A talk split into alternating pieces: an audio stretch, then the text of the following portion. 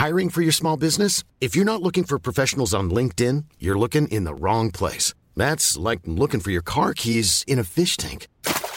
LinkedIn helps you hire professionals you can't find anywhere else, even those who aren't actively searching for a new job but might be open to the perfect role. In a given month, over 70% of LinkedIn users don't even visit other leading job sites. So start looking in the right place. With LinkedIn, you can hire professionals like a professional. Post your free job on linkedin.com slash people today.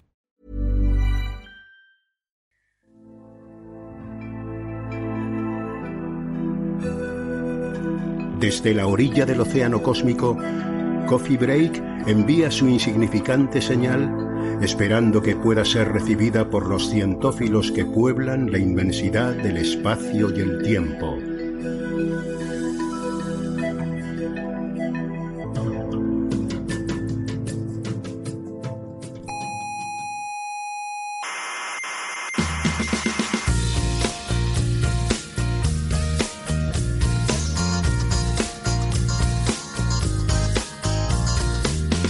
Aquí comienza Coffee Break, la tertulia semanal de la actualidad científica. Newton desmiente la física de Aristóteles. Exactamente. Einstein desmiente la física de Newton. Exacto. Pero ni siquiera ustedes mismos se ponen de acuerdo. No, hay una aproximación paulatina a la- Soberbios.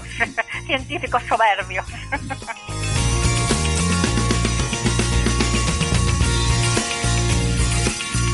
Saludos, gente friki y cientófilas de todo el mundo galáctico. Sean todas bienvenidas a este majestuoso, mm, pero a la vez también humilde, eh, salón de actos del Museo de la Ciencia y el Cosmos de Tenerife. Empezamos nuestra tertulia semanal sobre la actualidad de la ciencia. Les habla Héctor Socas y esto es Coffee Break, Señal y Ruido. La tertulia, vamos.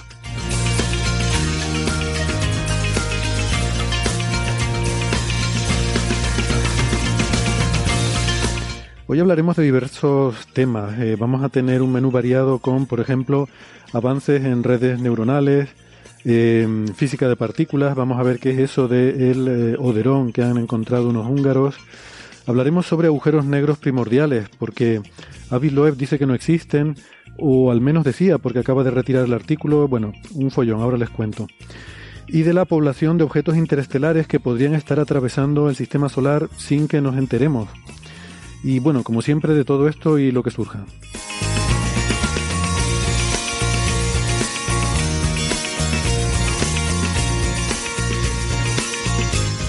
Antes les quiero recordar, como siempre, que además de la radio nos pueden escuchar en muchas plataformas de internet, porque estamos en Evox, en Spotify, en Google Podcast, en Apple Podcast, TuneIn y en Lecton.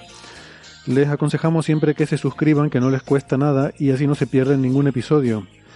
Ya saben que nuestra página web es señalirruido.com, todo junto y con ñ, señalirruido.com, y que nos pueden seguir en redes sociales, eh, tanto en Facebook como en Twitter, incluso en Instagram, y que en Facebook está el Club de Fans.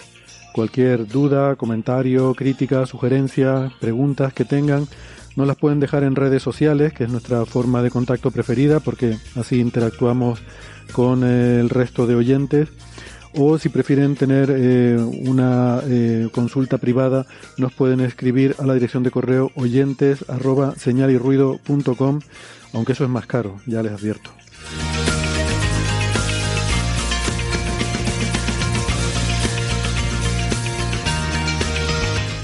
En la radio analógica, en las ondas hercianas, nos pueden escuchar si viven en Canarias en las emisoras Icoden Daute Radio, Radio ECA, Ondas Yaiza y Radio Juventud.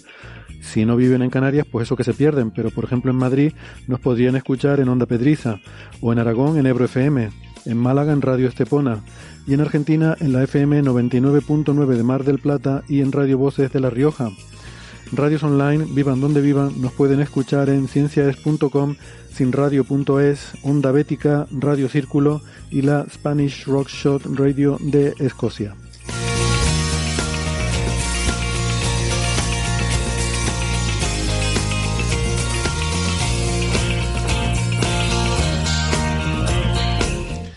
Bueno, hoy en la tertulia estoy encantado de tener la compañía virtual, eh, como viene siendo habitual en estos tiempos que vivimos. Eh, en primer lugar, quiero saludar a Andrés Asensio. Hola Andrés, ¿cómo estás? Hola, ¿qué tal? Encantado Eh, de estar aquí otra vez. y nosotros de tenerte, Andrés, es doctor en ciencias físicas, investigador en el Instituto de Astrofísica de Canarias. Y en Málaga tenemos a Francis Villatoro. Hola, Francis. Buenas tardes, aquí estamos en Málaga, hoy un día que, bueno, por ahora está eh, el cielo azul, con pocas nubes, bastante soleado, pero se esperaba que para esta tarde-noche se nublara y cayera una gotita. Pues bueno, aprovechamos mientras tanto el buen tiempo entonces para eh, debatir eh, amigablemente y al solecito, aunque bueno, no, no al solecito, pues Francis está en casa. Es, eh, Francis es físico, es informático y doctor en matemáticas y es profesor en la Universidad de Málaga. luego, dentro de un ratito, se nos unirá también a la tertulia Carlos González, ya, ya se lo presentaré cuando llegue. Estaba yo aquí viendo el chat, aprovecho para saludar a la gente que nos está siguiendo en YouTube. Ya saben que, bueno, como entre estas medidas de, de la pandemia de la COVID-19 no hemos dejado de tener público en directo, pues estamos emitiendo las grabaciones en directo en YouTube, en el canal de Coffee Break. Y eh, es un gusto compartir este ratito con toda la gente que, que, se ha conectado, que están en el chat.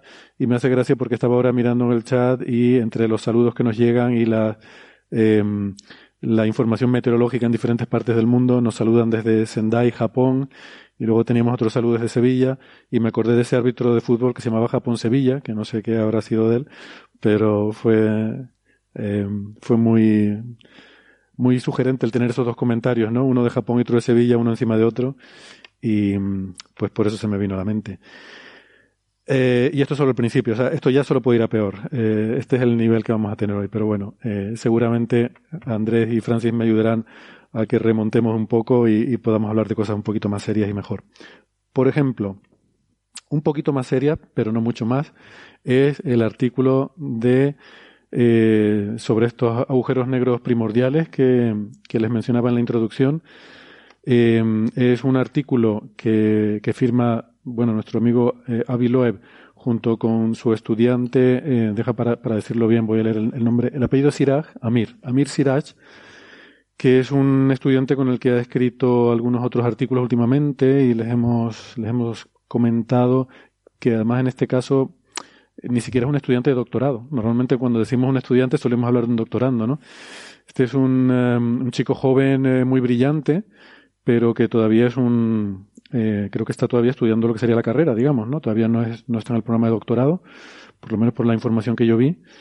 Y digo esto porque yo no sé si es adecuado exponer a tanta, no sé, visibilidad mediática y a tanto tema potencialmente controvertido como, como hace Loeb, ¿no? Con, con, en fin, con este, en este caso, este estudiante tan joven, quizás es una de las cosas que podemos debatir ahora, porque ya hemos tratado algún otro artículo suyo, en particular aquel que fue muy controvertido hace poco sobre que mm, el meteorito que extinguió a los dinosaurios, pues bueno, provenía de un cometa que se fragmentó y demás, esto ha generado también cierto revuelo, porque, bueno, yo, amigos geólogos que conozco dicen que eso de un cometa que se fragmentó ya se había dicho antes y que no, que no está bien citado. Bueno, es igual, ese es otro artículo.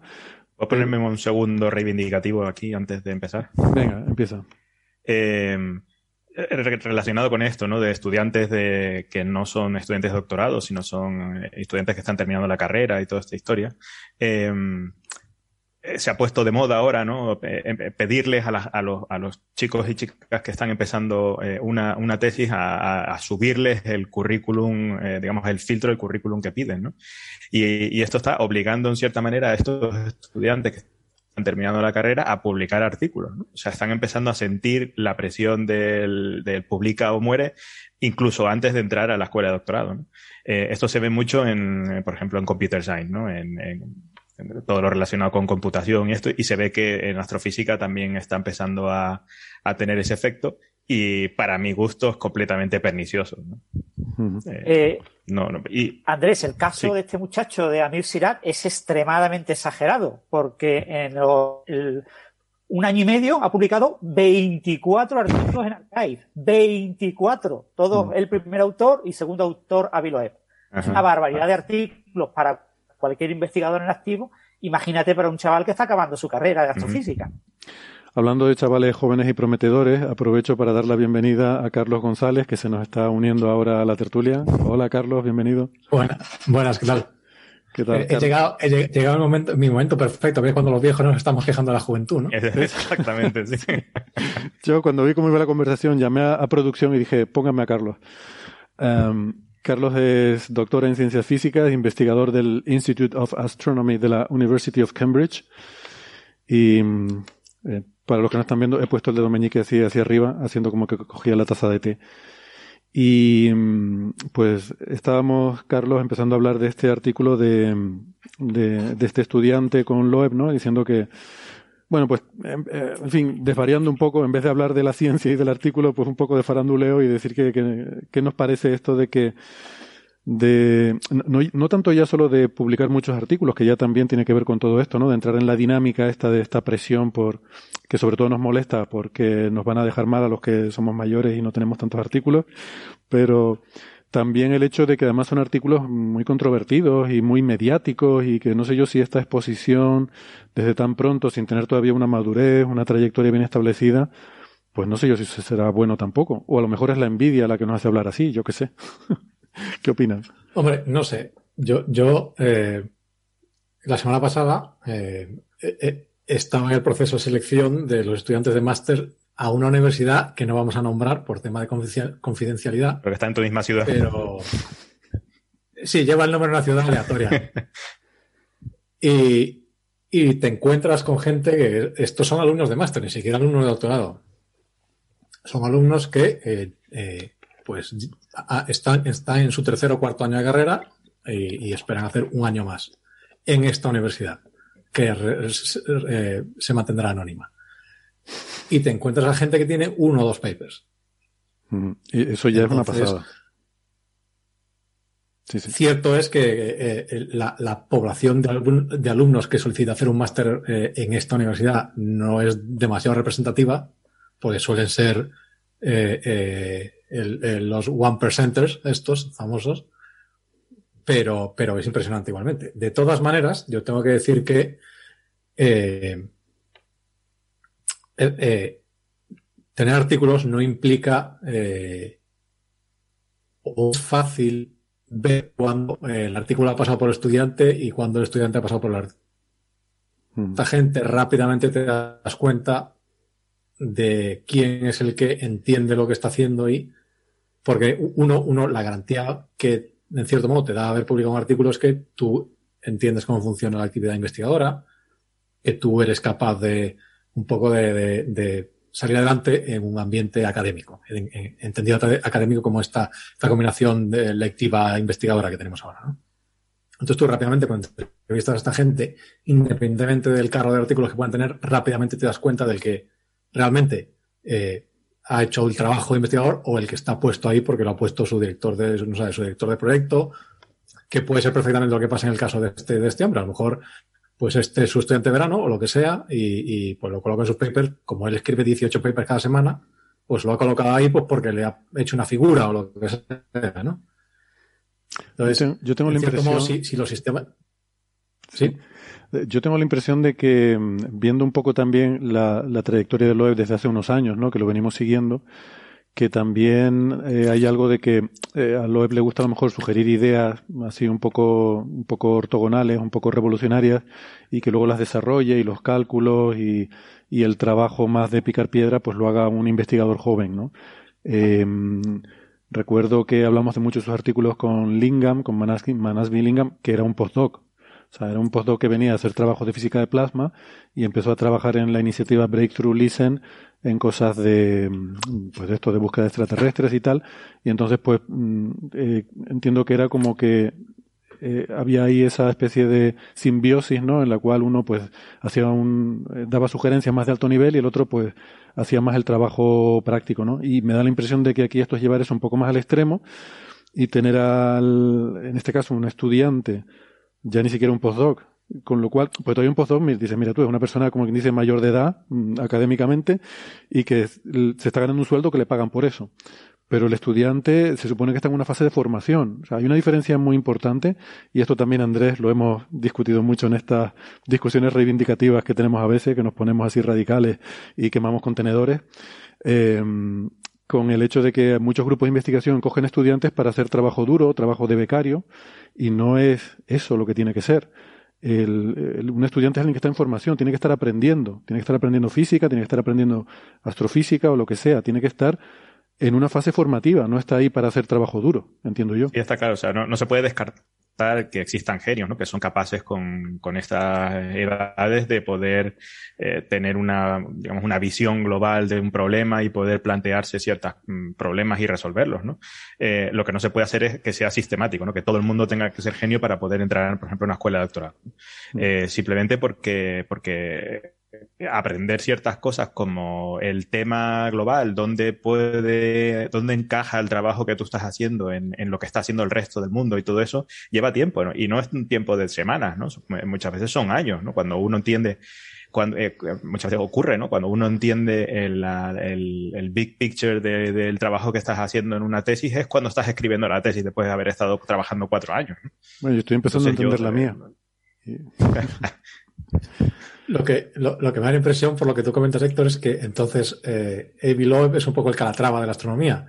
Él llega allí y dice, va, pues este edificio lo vamos a hacer que tenga un rabito para aquí y que se parezca una rosa. Venga, haceme los cálculos. y también, también, también se puede ver porque eh, Avi Loeb es una persona conocida, ¿no? Y, y, entonces los estudiantes de doctorado no son tontos, ¿no? Si le, le pones esa presión, pues te vas a, dar con la persona que te va a dar un artículo que va a estar hablando hasta en Radio Makuto, ¿no? Hmm.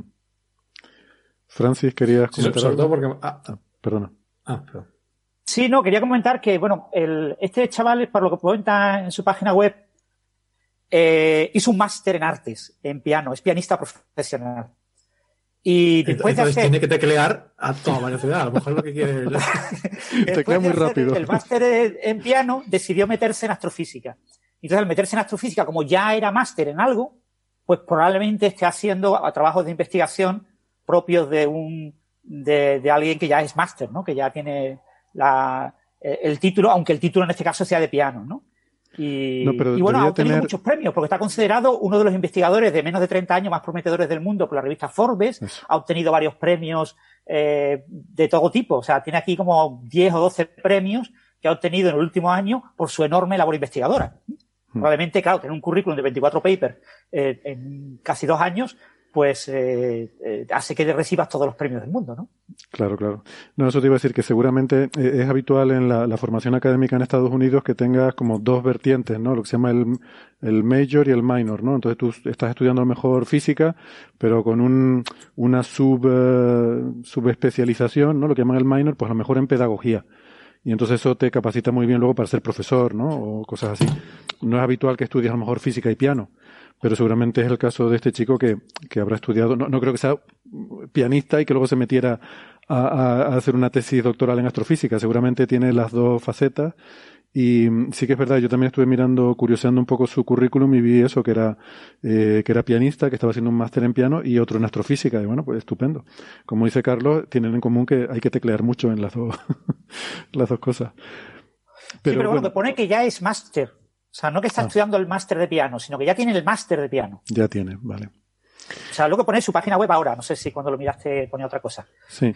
Y no, sí, es posible. O sea, ponía el máster, no estaba seguro si era que lo estaba estudiando, que lo había terminado, pero sí que vi eso, ¿no? Esos premios, como el de los 30 mejores por debajo de 30, o sea que ya, ya tiene una cierta trayectoria, ¿no?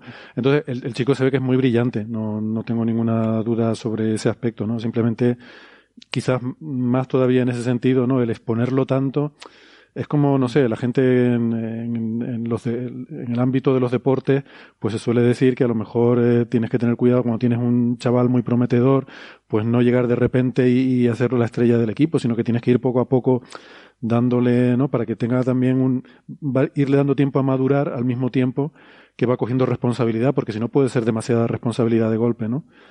Bueno, en fin, todo esto es un poco faranduleo, que está bien y es divertido, pero quizás podemos mm, eh, hablar un poco del artículo, que mm, a mí, personalmente, debo decirles que me dio un poco de pena cuando vi que lo había medio retirado, ahora lo comentaremos, porque lo leí y me gustó, me pareció una cosa brillante y de estas, de estas cosas que tiene el Loeb a veces que le decimos que, que a veces tiene cosas geniales, ¿no? Y me pareció que esta fue una idea de esas brillantes, un poco de pensar diferente a cómo piensa el resto del mundo, para que vean que no siempre le estamos dando, o yo por lo menos, no siempre le estoy atizando, no todo es oumuamua, y, y a veces hace otras cosas que, que son muy interesantes. ¿no? A mí este artículo me pareció una pequeña genialidad, articulito cortito, esto de tres páginas, con una idea que, que, que creo que era una idea muy buena, pero se ve que, que, había algo que no tuvieron en cuenta inicialmente y justo nada, anteayer o así lo, lo quitaron del archive. Claro, del archive no se pueden quitar cosas. Entonces lo que hizo eh, Siraj fue subir una, te deja subir una nueva versión, ¿no? Que era una, una versión vacía, en blanco, y acompañado de un comentario que decía que algo así como que no habían tenido en cuenta no sé qué cosa y que al hacerlo pues las, los resultados que salían no eran nada concluyentes. Entonces básicamente es una forma de decir, bueno, lo quitamos porque se nos olvidó tener algo en cuenta y cuando tienes eso en cuenta pues no, no es importante, no es, realmente pierde sentido el, el artículo. Pero sí, bueno, es posible que se lo haya indicado algún revisor, porque indicaban también que lo habían enviado a la revista, a revisión. Entonces, lo mismo, algún revisor les ha dicho, mira, que es que no habéis tenido en cuenta tal cosa. ¡Uh, qué barbaridad! Lo tenemos que tener en cuenta. Vamos a quitarlo rápidamente de Archive, lo añadimos y, y ya le cambiamos el título, le cambiamos, porque eh, por lo que sugiere el comentario, probablemente baje mucho el límite de restricción que tenían, ¿no? Y, y quizás las conclusiones sean completamente diferentes al tener en cuenta ese otro factor, una difusión. Eh, no sé muy bien a qué se refieren porque en el artículo como tal no hablan del tema. No, no habla de difusión. Yo por eso yo no entendí muy bien el comentario, pero daba la impresión por lo que decía que es algo así como que cuando lo tienes en cuenta, pues ya la, los límites que pones son mucho más débiles. Entonces entiendo que lo que quiere decir es que ya no hay conclusiones. O sea que, porque vamos a ver, el artículo lo que dice es habla sobre los agujeros negros primordiales, que son unos agujeros negros hipotéticos que no sabemos si existen que serían agujeros negros pequeños. Saben que los agujeros negros se pueden formar o bien cuando una estrella muere, o bien luego por, por eh, agujeros negros supermasivos, pues tragando mucho gas y material, o, por fusión de agujeros negros más pequeños, se pueden hacer más grandes, ¿no? Pero digamos que un poco el, los agujeros negros más pequeños que sabemos que existen son los que son de masa estelar, típicamente la masa de una estrella, que son los que se forman cuando una estrella acaba su vida. Algunas estrellas acaban su vida eh, hay una idea por ahí de que podrían existir agujeros negros más pequeños que se hayan formado al principio del universo, cuando era toda una sopa más o menos homogénea, pues que algunas de las fluctuaciones de densidad fueran tan grandes que acabaran colapsando sobre sí mismas, dando lugar a pequeños agujeros negros. Y una de las hipótesis que hay sobre la materia oscura es que podría ser pequeños agujeros negros primordiales que estén por ahí mmm, dispersos por todo el universo, como si fueran una especie de fluido que en vez de ser partículas subatómicas, pues sean partículas, pero en este caso partículas de agujero negro. Eh, siguen siendo muy pequeñitos, pero no, no como partículas subatómicas, ¿no? Pero bueno, siguen siendo muy pequeñitos porque aquí, por ejemplo, el, lo que habla es, bueno, por terminar de, contar esto, el agujero negro y la materia oscura. ¿Qué pasa? Que eso se ha descartado basándose en diferentes evidencias, se han descartado casi todo el rango de posibles tamaños de agujeros negros para explicar la materia oscura. Pero queda ahí una ventanita. De hecho, toda esta discusión tiene que ver con aquello, el famoso artículo del nóligo macho, que hemos comentado aquí alguna vez, ¿no? Ese, ese, ese título tan cachondo. Pues ha habido una serie de artículos, sobre todo utilizando lentes gravitacionales, para descartar estos agujeros negros, porque si la materia oscura fueran estos pequeños agujeros negros, de vez en cuando alguno de ellos pasaría delante de una estrella, haría un efecto de lente gravitacional y, detectaríamos esa lente gravitacional, como un, un abrillantamiento de la estrella. Como se han hecho observaciones y no se ven tantos de esos eventos, pues eso te limita cuántos agujeros negros de esos puede haber. Entonces, bueno, queda ahí una ventanita que, según lo que ponen en este artículo, está algo así entre 10 a la 17 y 10 a la 23 gramos, que esa ventana todavía no está descartada. Y para darles una idea, 10 a la 23 gramos, esto es más o menos la masa del asteroide Vesta. O sea, es algo más pequeño que un planeta, pero es como un asteroide grande. Y para que se hagan una idea, lo tuve que mirar porque yo no tengo en mente, me, eh, esto, los tamaños de los agujeros negros yo no los tengo en mente y siempre me sorprende. Cada vez que miro el tamaño de un agujero negro me sorprende. Pues digo, ¿cuánto es el tamaño de un agujero negro de 10 a la 23 gramos de la masa de Vesta? pues resulta que es de 0,0001 milímetros. ¿Vale? Es, es, menos de una micra. O sea, a ver, menos de una milésima de milímetro el, el asteroide Vesta convertido en un agujero negro. ¿Vale? Entonces, ese sería el agujero negro más grande de este rango que todavía queda mm, sin descartar. O sea, la materia oscura podrían ser agujeros negros de 0,0001 mm, milímetros que estén moviéndose por ahí, eh, una especie de, de, nube, de sopa de, de esas particulitas. Y entonces lo que decía este artículo es que eliminaban esa ventana, la descartaban. ¿Y cómo la descartaban? Pues viendo que, y aquí me parece que es una idea brillante, ¿no? El haber usado esto. En el sistema solar exterior, eh, por más allá de Neptuno, hay esto, este cinturón de objetos transneptunianos y hay en particular un, una categoría de objetos que son eh, particulares, que es lo que llaman el kernel. Particulares es porque tienen órbitas parecidas entre ellos, que se supone que han sido eh, enviados ahí por las migraciones de Neptuno, cuando Neptuno se ha movido para adelante y para atrás que todos ellos tienen una, eh, una excentricidad un pelín mayor que no, es totalmente circular la órbita, sino es de un 5%. Y bueno, y tienen unas ciertas características de su órbita, tienen inclinaciones pequeñas de menos de 5 grados. Y, y estos objetos, pues bueno, han quedado ahí con esas órbitas un poco diferentes, supuestamente de cuando hace, no sé cuándo, hace miles de millones de años, pues Neptuno estuvo ahí moviéndose pues para adelante y para atrás, ¿no? Entonces ellos lo que dicen es que si la materia oscura estuviera hecha de esos pequeños agujeros negros, claro, la masa de esos agujeros negros es bastante mayor que la de estos objetos transneptunianos.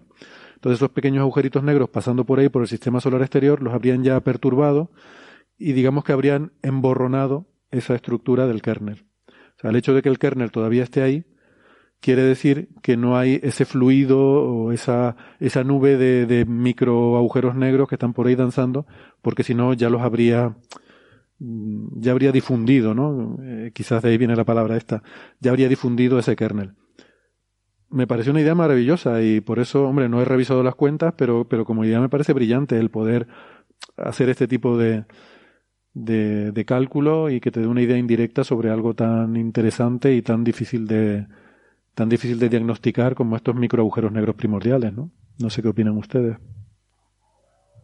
Sí, a mí me resultó muy interesante el artículo en ese sentido. No son cálculos siempre muy sencillos y la, como comentas, la idea es, es buena. Ese intervalo de masa es extremadamente difícil de, de, acotar porque son agujeros negros de masa, bueno, has comentado el caso de, de Vesta, la Luna, ¿vale? Estamos hablando de, de, objetos que tienen una masa como la Luna o mucho más pequeña que la Luna.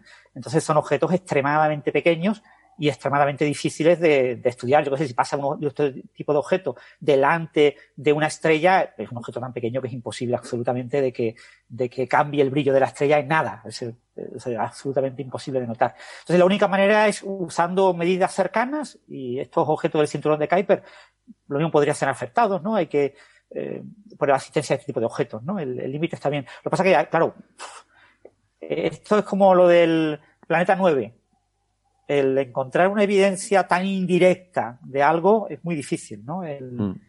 Porque el número de, de, ese tipo de número de agujeros negros en la órbita de, de Neptuno habría uno, en promedio. O sea, a esa mm. distancia, la cantidad de objetos de este tipo que hay son muy pequeños, ¿no? Estamos hablando de, de tres, cinco veces la órbita de Neptuno, no mucho más. Mm. Sí, lo que pasa es que, habría que, habría que pensar que, o sea, que son poquitos esos agujeros negros, pero que lo, lo, que se basa eso es en integrar durante mucho, mucho tiempo, ¿no? Durante potencialmente miles de millones de años. O sea, que ahora mismo a lo mejor hay pocos, pero que desde el tiempo que se formó ese kernel, pues ha dado tiempo a que interactúen con muchos de esos microagujeros negros, ¿no? Mm. Sí, porque en principio habría un flujo, ¿no? El sistema solar se estaría moviendo a una velocidad eh, en ese halo de agujeros negros primordiales. Pero bueno, eh, Supongo que habrá un problema de eso, lo que has comentado. El cálculo no está bien eh, ajustado, no teniendo en cuenta todos los efectos, porque hay muchos efectos que pueden complicar el asunto. No debe ser mm, fácil hacer un cálculo riguroso de eso, ¿no? Y aquí tenían unas cuentas que más o menos eran como de servilleta, ¿no? Sí. Entonces, son tres paginitas de artículo, la verdad es que eso lo hace más bonito todavía, el hecho de que sea tan cortito y tan simple, ¿no? Mm. Pero bueno, pues parece que eso, parece que no es correcto, una pena. Eh, a ver qué, a ver qué, no sé, si, si nos cuentan algo más o si, si realmente es que los, lo van a retirar totalmente o, se puede arreglar y volverlo a rescatar de alguna forma, no sé. Ya veremos. Un punto importante quizás para los oyentes a destacar es que este tipo de límites de agujeros negros primordiales eh, lo que están sobre todo limitando es que toda la materia oscura esté hecha de agujeros negros primordiales. Pero mm, los límites en general mm, son pues de eso, de, bajar del 100% pues al 90, al 80, 70%. Solo en ciertas regiones podemos descartar eh, con absoluta seguridad de que prácticamente no contribuyen, ¿no? Por debajo de esos 10 a la, dijimos 17 gramos, eh, ya se habrían evaporado por Hawking y habríamos visto, estaríamos viendo señales de esa evaporación y como lo estamos observando ahí podemos tener un límite muy muy estricto, ¿no? No hay agujeros negros de masas muy inferiores a, a 10 a la 17 gramos. Pero eh, por encima de las 17 tenemos límites que nos quitan un poquito, pero mm, nos quitan un porcentaje, pero no son límites suficientes como a decir no hay con seguridad eh, agujeros negros primordiales, ¿no? Hmm. Claro. Siempre se habla de que sean la materia oscura. Podrían ser una parte de la materia oscura. Que sean el total de la materia oscura. Claro, exacto. Y que contribuyan de manera significativa. Los límites pues- van bajando y van haciendo que la contribución de agujeros negros primordiales sea cada vez menos relevante. Exactamente. Bien, ¿algún comentario más sobre esto? No. Pues si quieren vamos a ir pasando de tema. Eh, un tema muy chulo que, habíamos visto estos días eh, tiene que ver con redes neuronales, eh, porque eh, Andrés, nos enviabas un artículo en el cual eh, resulta que se dan cuenta de que también las redes neuronales tienen estas neuronas multimodales, que quiere decir que son sensibles a diferentes formas de expresar el mismo concepto, ¿no? O sea, que realmente la neurona eh, responde o se activa ante un determinado concepto, no ante cómo está representado ese concepto, ¿no? Lo cual ya es, es bastante flipante. Sí, esto fue eh, en el año 2005, me parece, un artículo en Nature eh, de un tal Quiroga and Company, que descubrieron lo que llamaron las neuronas Halle Berry, que son neuronas que se activan uh, cuando pues, el, el, sujeto veía una foto de Halle Berry, eh, cuando veía, por ejemplo, un dibujo de Halle Berry o cuando veía el nombre Halle Berry escrito. ¿no? Eh, con lo cual eh, implica que esa neurona, eh, o sea, que, digamos que nuestra estructura cerebral había asociado pues imágenes con, con texto y, había hecho un concepto en general. ¿no? Solo, no solo ocurría con Halle Berry, sino con, por ejemplo, Jennifer Aniston, también es, es famosa la neurona Jennifer Aniston. Pero no solo eso, sino esto, es un poco peligroso porque si dices la neurona de Jennifer Aniston suena a que, a que Jennifer tiene una neurona, ¿no? Y, entonces se presta al cachondeo de, tal. Pero no, lo que estamos diciendo es que hay una neurona que reconoce a, esa persona o el concepto que sea, ¿no?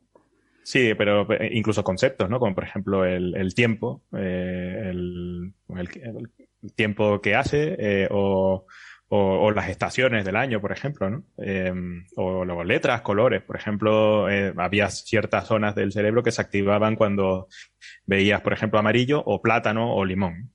O sea, responden a, a, cierto, a cierto tipo de cosas y, responden también al texto. ¿no? Entonces, eh, pues bueno, hace, hace un par de meses, em, eh, OpenAI, que es la empresa esta eh, que está digamos, financiada por Elon Musk, ¿no? De, para, para, abrir la, la, inteligencia artificial al mundo, ¿no? A pesar de que después no publican nada de lo que, o sea, no, no hacen público nada de lo, de lo que hacen, ¿no? Sino simplemente blogs o artículos. Esto, eh, perdona, eh, es que quiero recordar el, el, objetivo de esta fundación o esta empresa o lo que sea, que está financiada por Elon Musk y otra mucha gente, es que les da miedo la inteligencia artificial el papel que pueda jugar en el futuro de la humanidad y entonces como contrapunto, como forma de defendernos o de protegernos contra eso, lo que quieren es hacer lo que sea lo más abierta posible. La verdad que no es mala idea en ese sentido, ¿no? pero que la, cosa iría un poco por ahí. Es decir, queremos que los desarrollos de inteligencia artificial sean lo más abiertos posibles, que no sean propiedad de, de algún millonario loco, y los más sabrá de lo que está hablando, sino que sea algo abierto y que todo el mundo tenga acceso a esa tecnología, ¿no?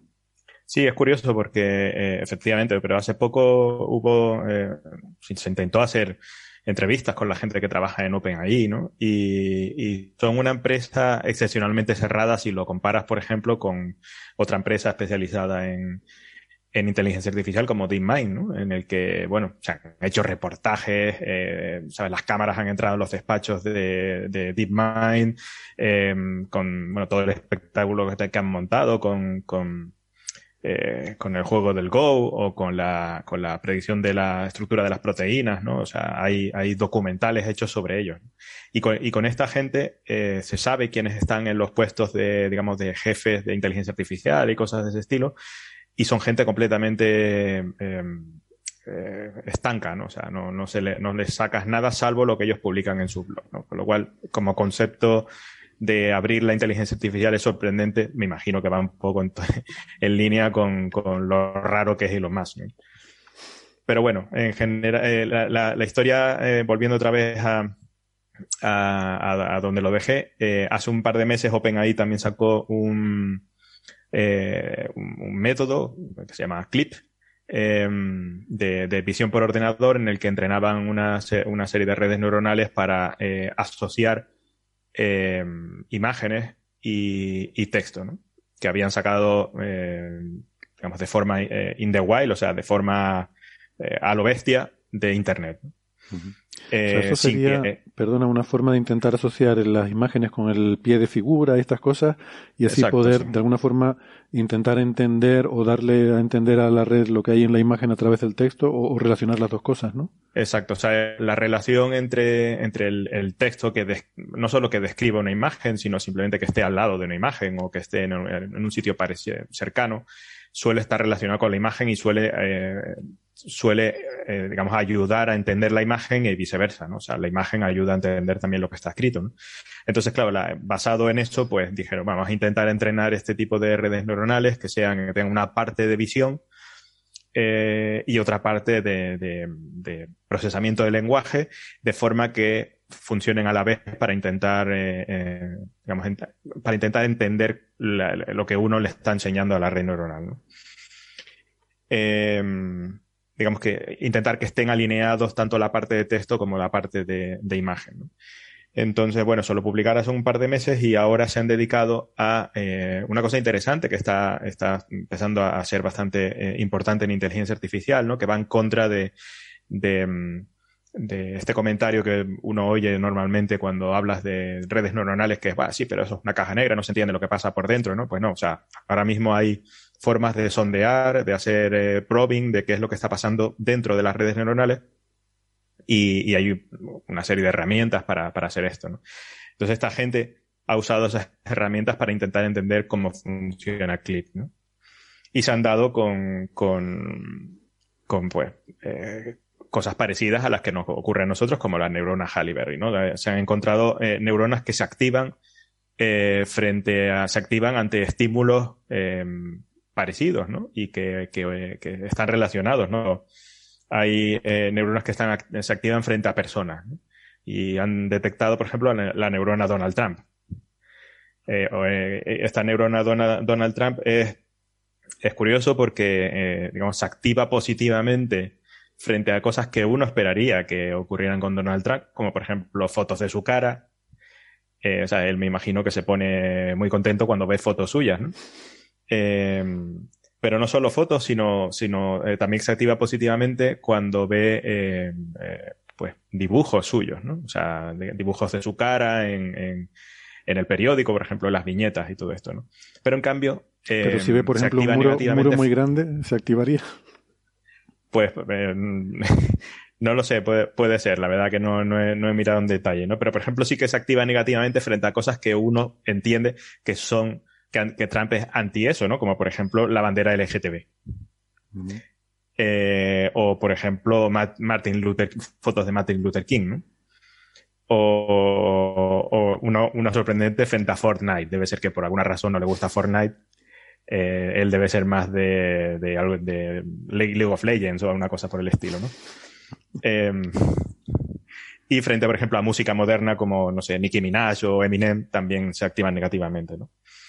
Eh, y esto ocurre de forma natural, o sea, es, digamos, es parte de, digamos, todo este comportamiento en forma global, estadístico, está en, el, en el, lo que se ha usado para entrenarlo, ¿no? Que en el fondo es un muestreo de lo que, de lo que es la sociedad actual, ¿no? Eh, porque está todo sacado de Internet. y, bueno, después encuentran también pues neuronas que se activan frente a regiones, ¿no? pues se activan, aíslan, por ejemplo, el, continente americano, pues aparecen neuronas que se activan frente a la bandera norteamericana, por ejemplo, la bandera de Estados Unidos. Em, en Europa, pues ocurre lo mismo. Eh, frente a palabras escritas en, francés, por ejemplo, se activa la zona, digamos, del continente europeo. O sea, eso implica que eh, no es una memorización, sino es una especie de forma de, que hay un conocimiento, hay un entendimiento de por cómo funciona eh, el mundo a través de, ¿sabes? Por esa relación entre imágenes y texto que ha sido plasmado dentro de esas activaciones eh, neuronales, ¿no? Que en el fondo entiendo un poco según, eh, según me imagino que los neurocientíficos entienden de nosotros que funcionamos de una forma, a lo mejor no igual, ¿no? Pero de una forma parecida, ¿no? O sea, hay ciertas zonas de nuestro cerebro que se activan frente a una serie de estímulos. Em, y después, por ejemplo, hay, hay em, una cosa interesante, ¿no? Y es que em, eh, otra prueba de que, demuestra que, en el fondo hay algo más de lo que, de lo que uno esperaría de una caja negra es que eh, eh, es posible hacer una especie de álgebra de, de digamos, de, de, em, composición de ideas. Entonces, por ejemplo, se han dado cuenta de que cuando em, hay ciertas neuronas que responden, por ejemplo, a la sorpresa, responden de una forma que uno esperaría, eh, que es eh, una combinación de, digamos, de un estado de celebración, o sea, son neuronas que se, estimulan frente a cosas, eh, imágenes de celebración, pero también no es un solo tipo de, celebración, sino que está acompañado, pues, una especie de sonrisa y de un shock, ¿no? Y uno espera que, pues, eso, una sorpresa es una combinación de una celebración, una sonrisa y también un shock. No, no es lo mismo, digamos, una alegría, un holgorio, que una sorpresa. Una sorpresa tiene una componente de shock eh, eh, importante, ¿no? Entonces, el hecho de que, de que ese álgebra eh, ocurra dentro de forma, una, una, especie de aproximación lineal, ¿no? Ocurra dentro de, de estas neuronas, eh, pues eh, da la idea de que han conseguido entender un poco cómo funcionan las cosas, ¿no? Esto es, famoso en, en, en las, eh, redes neuronales que se, que se usan para hacer tratamiento del lenguaje. ¿no? Eh, uno de los primeros pasos es intentar eh, caracterizar las palabras, como las redes neuronales son en el fondo matemáticas, ¿no? pues no puedes meterle palabras, las palabras tienes que transformarlas en pues en, números, ¿no? entonces se transforman las palabras en, una serie de vectores llenos de números y normalmente esa, esa transformación eh, es una transformación normalmente eh, lineal que aprende la red neuronal, pero te permite hacer álgebra con las palabras, ¿no? De forma que si tú quieres, eh, pues no sé, mm, hablar, transformar un rey en una, en una reina, o sea, la palabra rey en la palabra reina, pues a la palabra rey le restas hombre y le sumas mujer, y, y el vector que te sale de reina cumple esa, digamos, ese álgebra vectorial. Eh, y, es bonito todas estas, todas estas historias, ¿no? Porque, porque como de forma natural durante el entrenamiento, que es una cosa compleja y no sé qué, se, se, se termina viendo cosas que uno llega a entender.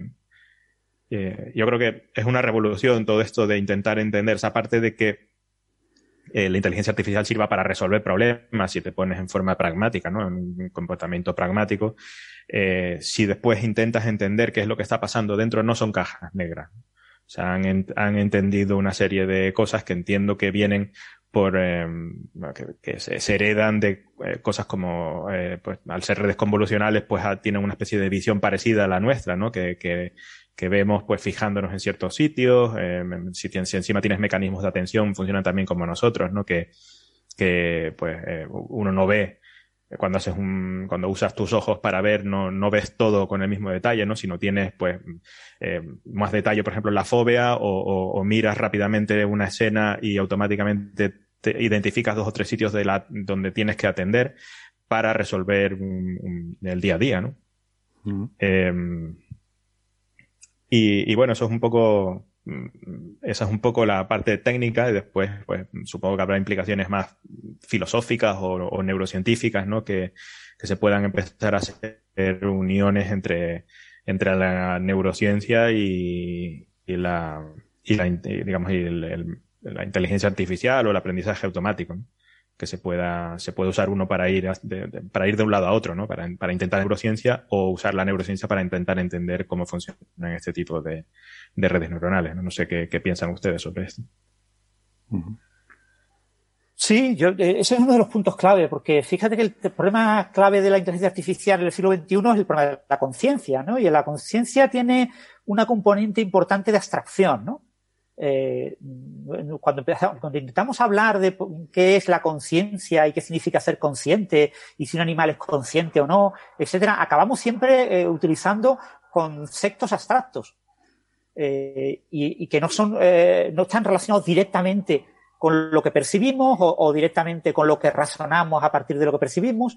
Y, y entonces, claro, este tipo de redes neuronales que a priori están manejando conceptos abstractos y que además están manejando eh, imágenes y representaciones textuales de, de significados eh, asociados a, a, esas imágenes, una cierta semántica de las imágenes, en cierto sentido nos va a permitir ayudar a entender eh, cómo mm, manejamos las abstracciones y en última instancia quizás den una línea de ataque al problema de la conciencia y a muchos problemas de inteligencia artificial, ¿no? El tema de la moralidad, por ejemplo, cómo sí. darle moralidad a, las redes neuronales. Si, si aquí hemos visto que ciertas imágenes se asocian a ciertos comportamientos que consideramos inmorales, lo que podemos es de alguna manera tratar de capar ese tipo de asociaciones y de, y de eh, hacer que en el algoritmo de aprendizaje se penalicen cierto tipo de asociaciones que los humanos eh, consideramos que son realmente son inmorales, no son moralmente adecuadas para la máquina, y lo mismo logramos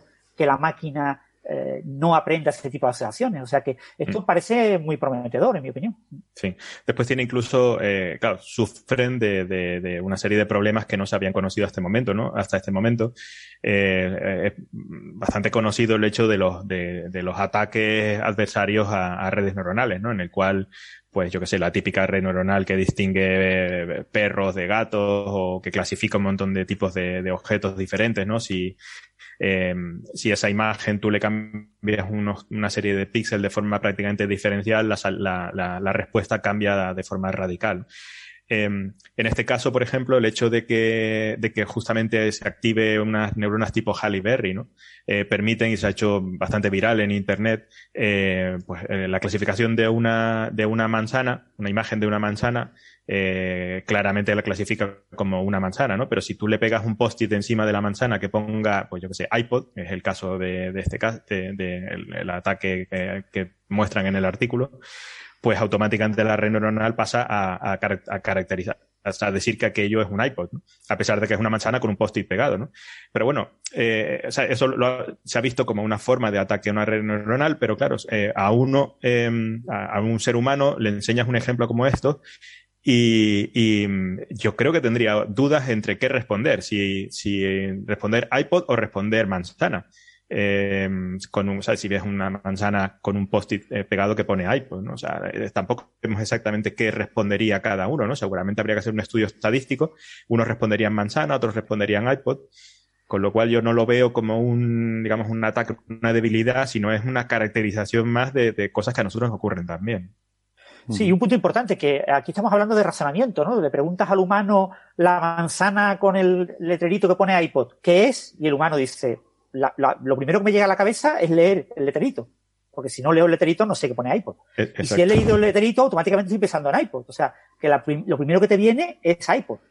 Después ya razonas y dices, no, no, pero no es iPod. Es, es un letrerito iPod eh, puesto encima de la manzana, ¿no? Porque nosotros tenemos un prior extra que es la vida, que esa es nuestra vida que llevamos eh, aprendiendo este tipo de cosas, ¿no? Entonces, que alguien te ponga una manzana con un letrerito que pone iPod, pues lo primero que piensas es que alguien te está intentando hacer una trampa, ¿no? Eh, entonces me imagino que falta esa componente histórica para estas redes neuronales para que digan, oye, esto me está intentando hacer una trampa y responder manzana. Pero eso es un poco como, como el, el, famoso cuadro, que es una pipa y un cartel debajo que pone esto no es una pipa. Realmente es el mismo, es el mismo procedimiento mental. Sí, yo iba a hacer el, un comentario parecido, pero en este caso con el sonido este de, como era una frase, que te ponen a leer una cosa y escuchar la frase y entonces escuchas esa claramente escuchas esa cosa. Pero si te ponen a leer otra cosa diferente y escuchar el audio, entonces realmente escuchas lo otro. No, no recuerdo ahora exactamente lo que era, pero el efecto era clarísimo, clarísimo. O sea, yo, cuando hice aquello me, me, quedé alucinando.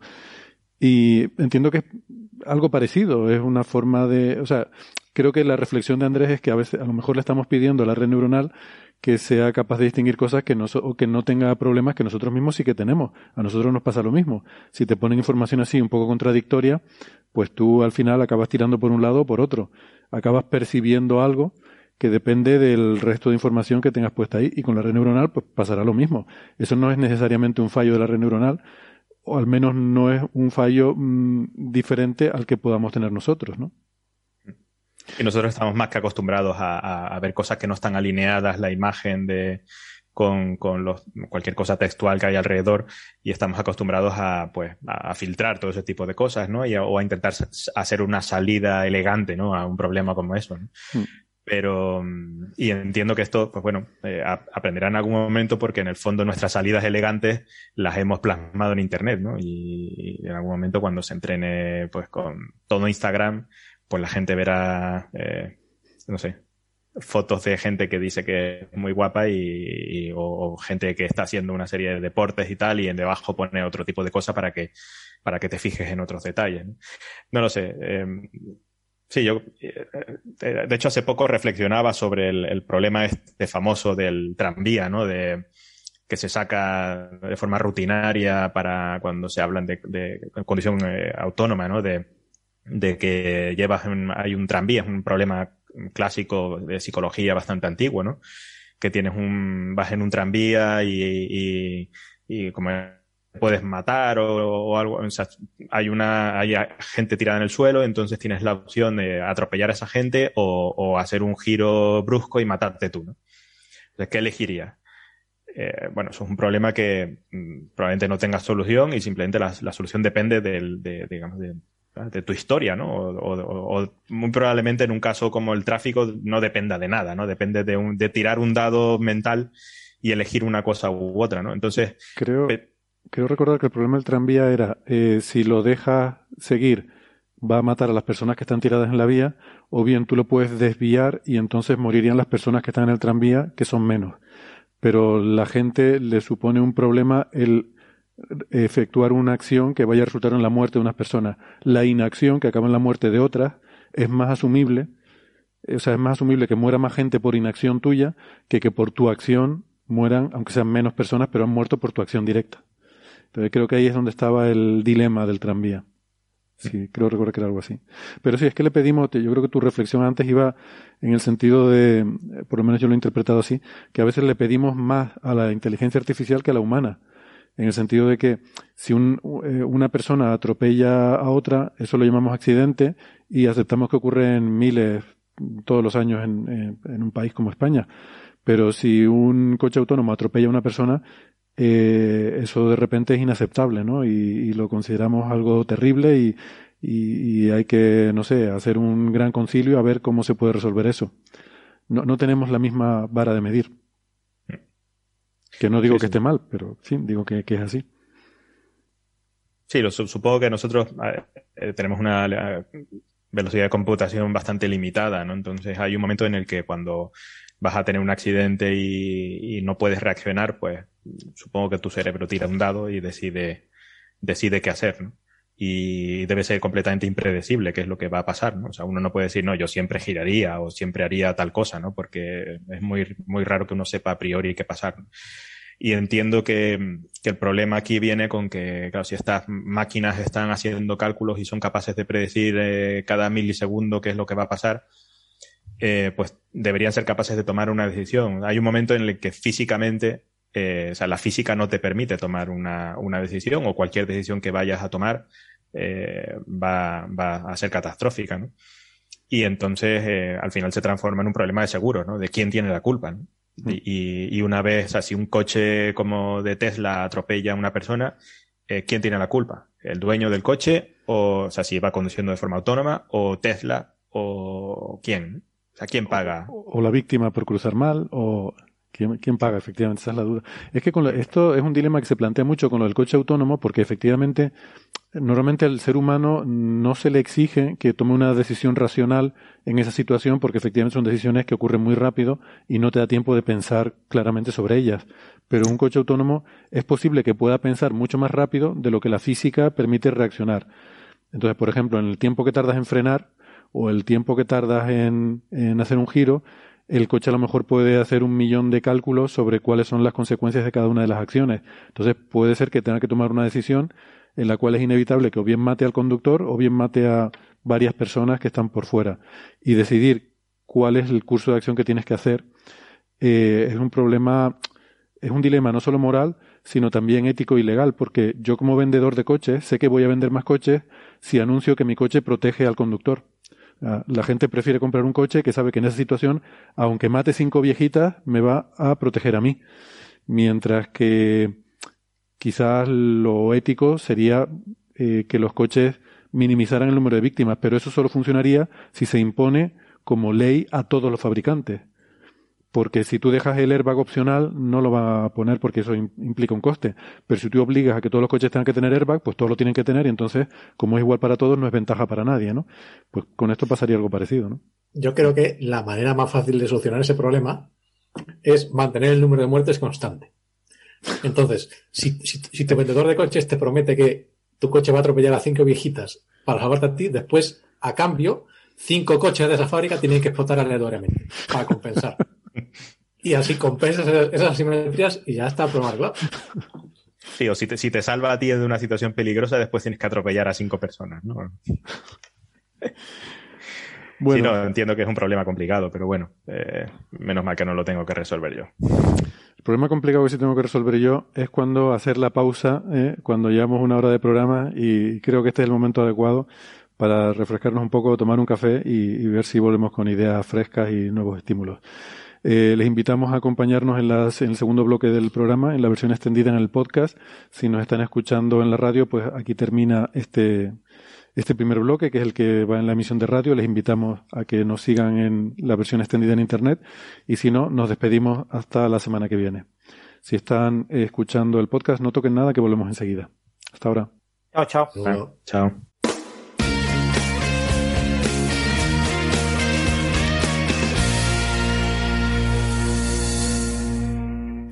Bien, gracias por seguirnos acompañando.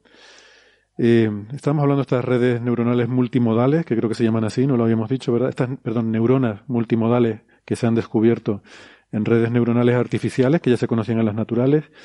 Y mm, yo creo que es un tema muy interesante porque creo que eh, siempre he dicho que creo que una de las cosas buenas de, la, de estos avances en inteligencia artificial no es que vayan a ser una máquina pensante, eso no creo que vaya a ocurrir, por lo menos en ningún futuro previsible, pero sí nos puede ayudar a por lo menos desmitificar un poco eso de la mente humana y la conciencia y todas estas cosas y empezar a, a, entender un poco cómo funcionan esas cosas. No quiere decir que lo vayamos a hacer, que vayamos a, a crear una conciencia, pero sí podemos empezar a entender que ciertos rasgos que asociamos a la inteligencia humana realmente son productos, son algo que emerge de la complejidad de la interconexión, que la interconectividad elevada a niveles de complejidad muy grandes es capaz de producir comportamientos realmente increíbles como esto de lo que estamos hablando, que lo vemos tanto en las neuronas naturales como también ahora en las artificiales, ¿no?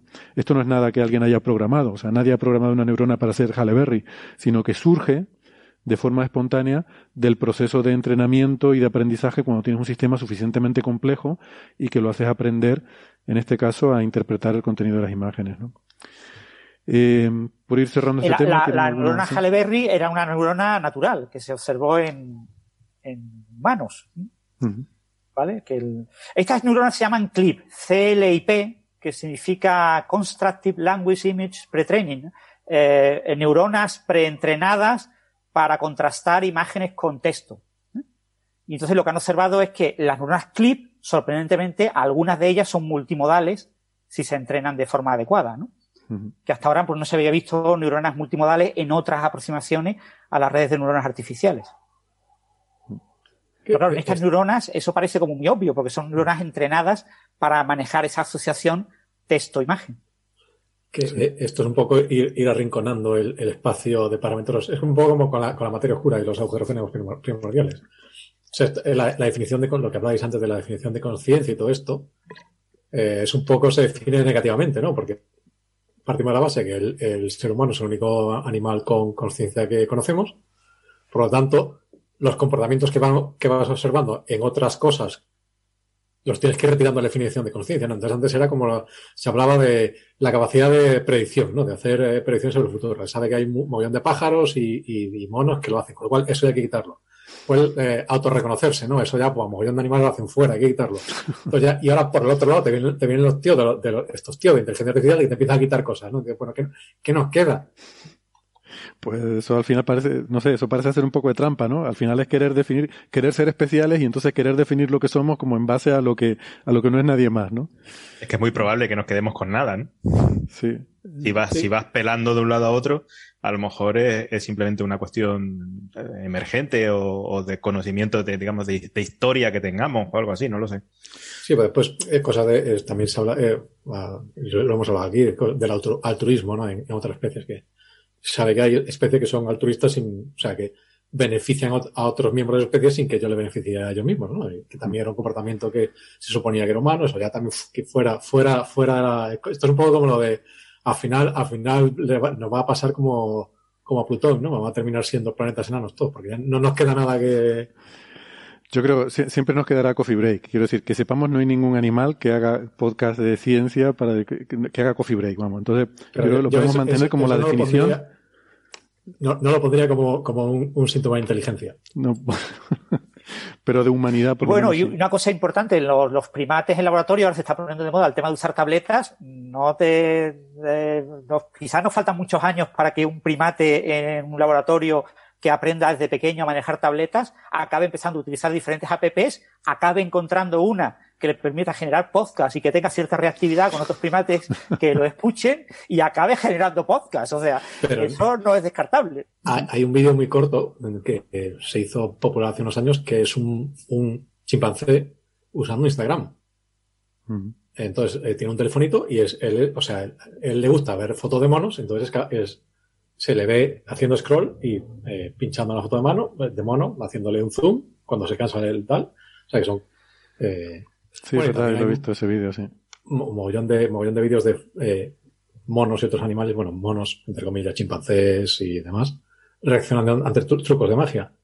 O sea que, como son capaces de hacer predicciones sobre el futuro, cuando tú le presentas algo que rompe sus, sus preconcepciones, pues normalmente se mm, reaccionan de manera positiva, ¿no? O sea, se mm. divierte y tal. Todos estos comportamientos, pues. Dicen, te va a explotar la cabeza con esto. Sí, yo, cabe, la, otra, la otra interpretación es que nos estemos todos, el ser humano volviéndose más tonto y cada vez nos estemos acercando más al resto de animales, ¿no? Con lo cual, esa es la interpretación, digamos, pesimista de todo esto, ¿no? No la descarto, no la descarto. Había un experimento clásico, bueno, un experimento no, un, eh, un caso de un, ¿qué simio era? Era un chimpancé, no, era un, un orangután que tenía en su jaula un, esto era antes de las tablets y las cosas táctiles, pero tenía como una especie de teclado con iconos y él era capaz de comunicarse con sus cuidadores a través de los iconos en ese teclado, ¿no? Podía construir frases eh, y podía decirles lo que quería utilizando esas frases. No, no era algo tan simple como comida, sino quiero que me traigas comida después de, o sea, tenía cierto nivel de complejidad las cosas que era capaz de construir el bicho. Camarero, hay una mosca en mi sopa. Venga, vamos a cambiar de tema. Eh, el siguiente que tenemos para hoy es de física de partículas, porque, bueno, llevamos varios días con una noticia que nos preguntan mucho sobre ella, a mí me, preguntan un montón y yo digo, yo qué sé, pregúntenle a Francis. Y es sobre el descubrimiento del Oderón, que eh, el nombre es maravilloso y es una pena que no vivamos en el mundo de Tolkien, porque si no sería el primo de Odín. Eh, Odín y Oderón serían, serían primos o algo así. Pero, pero no, resulta que es un estado... un momento, un momento. A ver. ¿Cómo que no vivimos en el mundo de Tolkien? Eh, bueno, espérate, esto a lo mejor esto lo tenía que haber dicho cuando no estaba Carlos.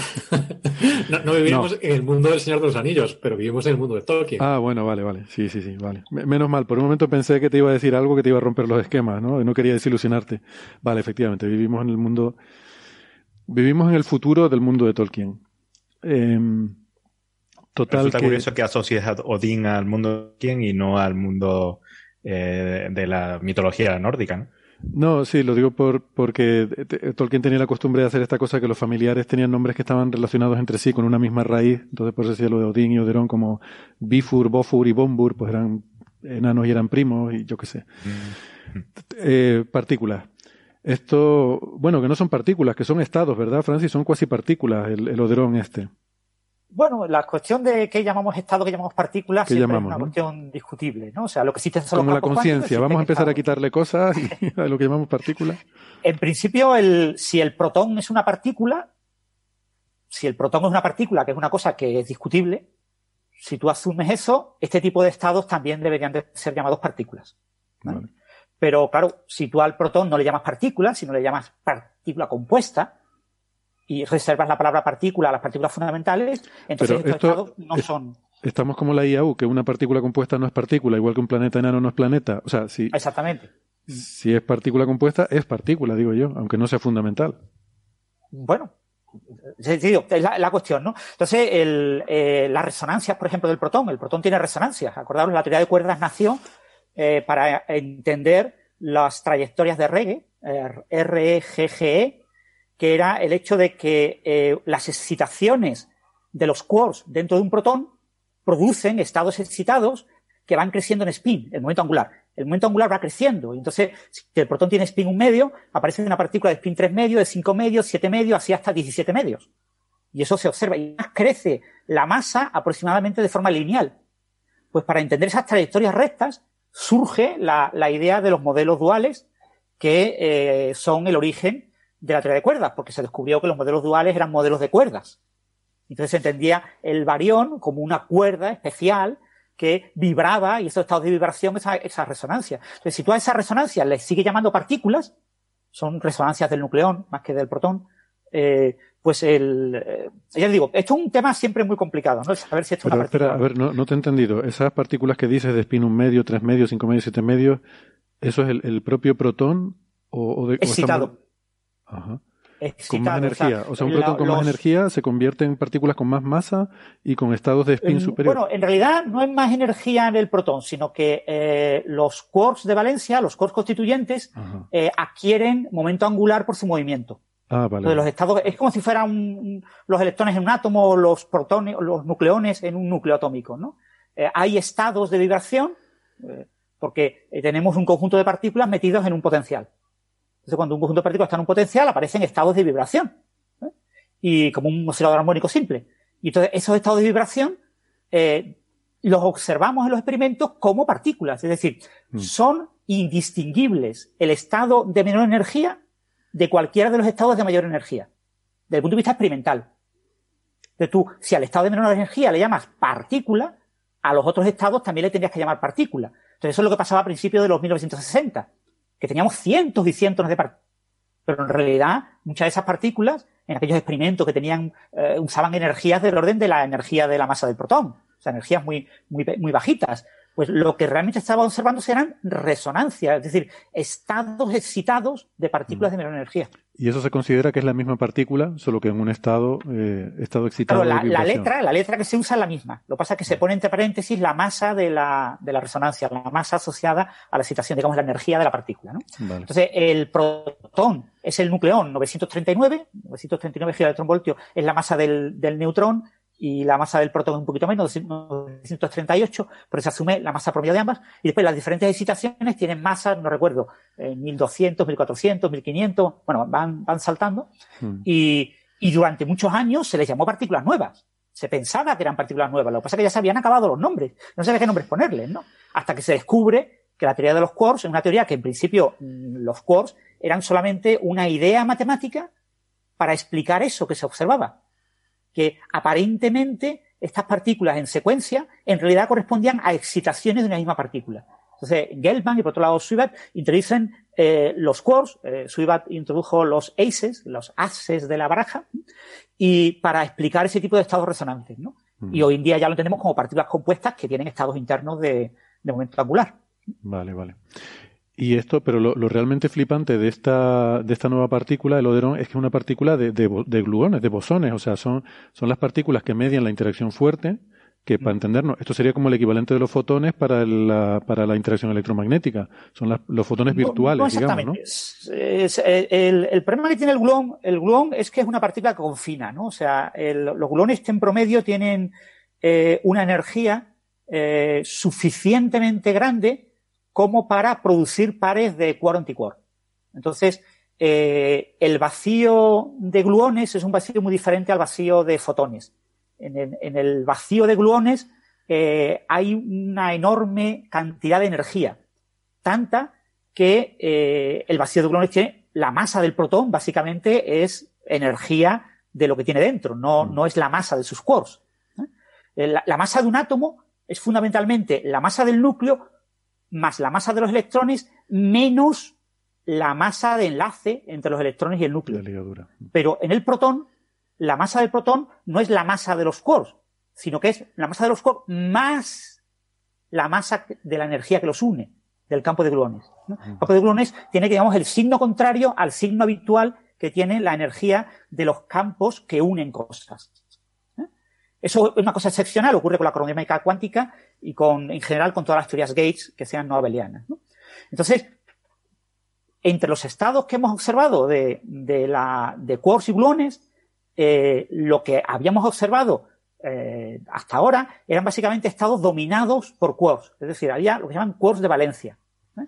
Tú, visto ese estado desde muy lejos, como un objeto muy pequeñito, sus propiedades desde lejos las puedes interpretar asumiendo que está formado por un quark y un antiquark sería un mesón, por tres quarks sería un, un barión, o por tres antiquarks un antivarión, o pero, un momento, Francis, porque hemos tenido un mini corte ahí y se nos ha ido justo lo que estaba diciendo. Visto desde lejos, estos estados serían equivalentes a como si fueran.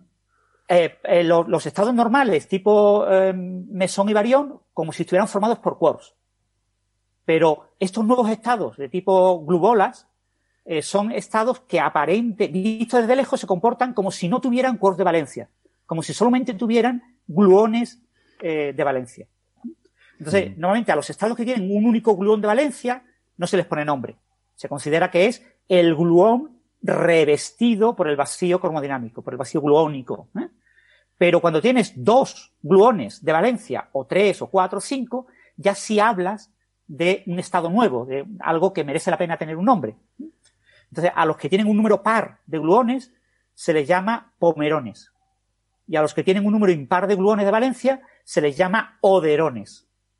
El od y el pom viene del ruso, de par o impar. Y, en general, esos estados, cuando tienen muchos gluones y yo no soy capaz de saber si el número es par o es impar, les llamo glubolas. Bolas, eh, glubos en inglés, ¿no? Hmm. Eh, estados eh, con gluones de valencia. ¿Vale? O sea, lo que desde fuera tú ves, las propiedades externas de esa partícula compuesta corresponden a un agregado de gluones. Pero esa partícula contiene gluones y quarks, eh, eh, de valencia. O sea, perdón, de valencia no, eh, virtuales. Es decir, ahí lo que tenemos es mucha cosa virtual, tenemos mucho vacío, ¿no? Esto es difícil de entender porque son resultados propios de, la existencia del vacío, ¿no? Eh, en cromodinámica, que es un vacío eh, confinante, a diferencia del vacío electromagnético. Entonces, y esto eh, te iba a decir que se había, se había observado ya en el experimento Totem, que está en el LHC. Eh, creo que en 2018 ya se había visto indicios de una posible partícula con estas propiedades, de tres gluones, sin, sin color, y que, pero, pero eran indicios, ¿no? No, no se había podido confirmar. Claro, esto, es muy difícil. Eh, ¿Cómo observamos este tipo de estados? Claro, porque no tenemos partículas que podamos excitar. O sea, yo no tengo eh, glubolas, no puedo encontrar una glubola por ahí por el espacio, cogerla y, excitarla para ver y para estudiarla. Entonces, la única opción es que aparezca ese estado en algún proceso. Entonces, los procesos de colisión protón-protón, eh, en realidad lo que colisionan son sus constituyentes. En el LHC, más del 60% de las colisiones son gluón contra gluón. Colisionan gluones Claro, el, protón no tiene gluones, tiene gluones virtuales. O sea, colisionan gluones virtuales como si fueran gluones verdaderos. Y, y, Francis, una, una pregunta. Todo este tipo de, eventos de, choque que se hacen en los aceleradores, em, que generan este tipo de, partículas como las glubolas eh, pueden ocurrir de forma natural en algún ambiente, entiendo que tiene que ser un, ambiente de alta energía astrofísico y tal, para que puedan ocurrir, ¿no? O, nos tenemos que, remontar al Big Bang para ver este tipo de historias. Bueno, en principio sí, en principio los procesos de alta energía, si tú eh, tienes protones de alta energía, tú puedes lograr que colisionen. Lo que pasa es que los protones son cosas tan pequeñas que lograr que colisionen es extremadamente improbable. Entonces tienes que tener lugares con muy alta densidad y muy alta energía, ¿no? Y ahí sí puede ocurrir ese, ese tipo de procesos, ¿no? Pero eh, los rayos cósmicos en la alta atmósfera de la Tierra sí que producen colisiones similares a las de la LHC, tengo entendido. No sé con cuánta frecuencia. Sí, eh, hay, protones y antiprotones en los rayos cósmicos, incluso neutrones, eh, y bueno, cantidad de, mesones, y, y, llegan con alta energía y chocan con uh, un núcleo de un átomo. ¿Vale? Pero claro, no es lo mismo eh, ese átomo en la atmósfera, básicamente su núcleo, básicamente está en reposo comparado con la energía que llega, entonces son colisiones diferentes, ¿no? Porque en, aparentemente el rayo cósmico te llega con una energía enorme, después tú ves ese chorro que ven los grandes detectores de, rayos cósmicos, ven como la lluvia de partículas que se forma y, y eso, eh, la energía total de esa partícula que incidía es mucho más grande que la energía correspondiente al el centro de masas, ¿no? Porque ahí la energía está centrada en, el átomo que prácticamente está en reposo en la atmósfera. Se mueve a miles de kilómetros por hora. Eh, pero, bueno, a miles de kilómetros por segundo. Pero que el rayo cósmico viene a velocidades ultrarrelativistas, viene cerca de la velocidad de la luz por segundo, a cerca de 300.000 kilómetros eh, por segundo. Entonces, eh, pero sí es verdad que en, los rayos cósmicos en la atmósfera se producen colisiones mucho más energéticas, como 100 veces más energéticas que las del LHC, puestas ambas en el mismo sistema de centro de masa. Eh, aunque hay rayos cómicos que se han detectado de 10 a la 18 gigaelectronvoltios, son barbaridades, ¿no? Pero esos no están en el centro de masa. Eh, y bueno, aquí lo que, este tipo de, estado tipo glubola, la única manera de observarlo es que eh, haya una colisión elástica entre un protón y un protón. Las colisiones normales en el HC son colisiones eh, inelásticas, son colisiones en las que eh, eh, chocan frontalmente el protón y el protón, y ahí, por lo que ve, lo que tú tienes como una nube de, gluones y de quarks, y una nube de gluones y, y, quarks, y de vez en cuando chocan, ¿vale? nuevamente en el LHC se trabaja con mil millones de protones por paquete. O sea, tú colisionas mil millones de protones contra mil millones de protones, y en esos choques, depende de la energía, a la energía última de las colisiones del LHC RAM 2, el, la que hubo recientemente eran 13 teraelectronvoltios, ocurren entre 30 y 50 eh, colisiones inelásticas, de las cuales la mayoría no te interesan. De hecho, eh, de cada millón, eh, se producen del orden de, no recuerdo si eran 16 millones de, colisiones por segundo, y se graban en disco las más interesantes del orden de 1000 por segundo. O sea, que prácticamente desprecias todo, porque la mayor parte de las cosas te, no te interesan, ¿no? Te interesa de que en todas esas posibles colisiones, te interesa una que sea especialmente muy, muy, muy energética y que los productos sean muy poquitos. Pues eh, para observar este tipo de glubolas, lo que tú tienes que hacer es una colisión a muy baja energía y que prácticamente los protones se rocen. ¿eh? Tienes una colisión elástica en la que llega un protón, llega otro protón, se tocan un poquito, se eh, deforma su nube de gluones, su, su, su, interior se deforma y entre ellos se forma como si fueran dos gotas líquidas, como un puente de líquido. Y ese puente de líquido es el que se tiene que comportar como una grubola. Eso no lo podemos observar, ¿vale? O sea, eso no se puede observar directamente, no tenemos mecanismos para observar eso. Eh, eh, eso se observa Solo eh, por aclarar, porque has mencionado colisiones elásticas e inelásticas, ¿no? A lo mejor por, por, explicarlo un poco. Las elásticas son simplemente que mantienen su integridad los protones, se, a lo mejor se, se, se tocan, se, se, pasan rozando, como dice Francis, y salen en direcciones diferentes, es un problema de scattering. El billar. el billar, el billar es colisiones elásticas, ¿no? Y la inelástica es cuando ocurre algún tipo de interacción ahí entre ellos, que es más bien el, el, la interacción coche-muro en Fórmula 1 es la, el, caso típico de colisión inelástica. Sí, en el EHC es que se produzcan partículas nuevas que no estaban en el protón. Y, es como que se chocan, se rompen y, salen lo que, los fragmentos de claro, dentro. Entre comillas se rompen, ¿vale? Entre comillas, sí, Las partículas están muy excitadas a muy alta energía, entonces en realidad eh, esos campos están excitados y como están acoplados a otros campos, lo que tú haces es transferir esa energía a los otros campos, ¿no? Es como si tú tuvieras varios mm, varios eh, eh, péndulos acoplados por cuerdas. Entonces pones en marcha un péndulo y los otros están quietos y de repente los otros empiezan a moverse. ¿eh? Pues eso es lo que pasa. Tú tienes mucha energía concentrada en un cierto campo, pero como ese campo está acoplado con otros campos, pues eh, esa energía excita a los otros campos y acaba produciendo partículas de los otros campos. Entonces, eso es lo que ocurre en el HC y por eso aparecen nuevas partículas que no estaban en el protón. pues en este tipo de colisiones elásticas, claro, es un instrumento específico. En el Tevatron, en el instrumento que había en el Fermilab, eh, había dos grandes detectores, CDF y D0. Eh, no tenía eh, ningún instrumento específico el CDF. El único que lo tenía era D0. Entonces, D0 estudiaba la física de este tipo de colisiones elásticas. Entonces, D0 observó ciertos indicios. Aquí lo que pasa es que en la distribución de energía, tú esperas que si esos choques elásticos ocurren, en esos choques elásticos se desvía ligeramente los dos protones.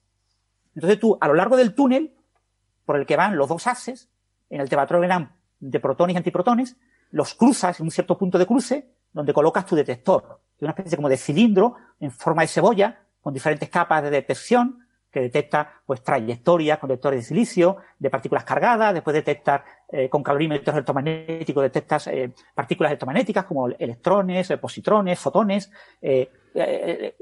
calorímetros hadrónicos que te detectan protones, neutrones y, y, piones, y a veces también caones, y después más afuera pues puedes tener detectores de muones, que viven durante mucho tiempo, por la dilatación temporal relativista y te permiten, eh, las capas más externas puedes detectarlos. ¿no?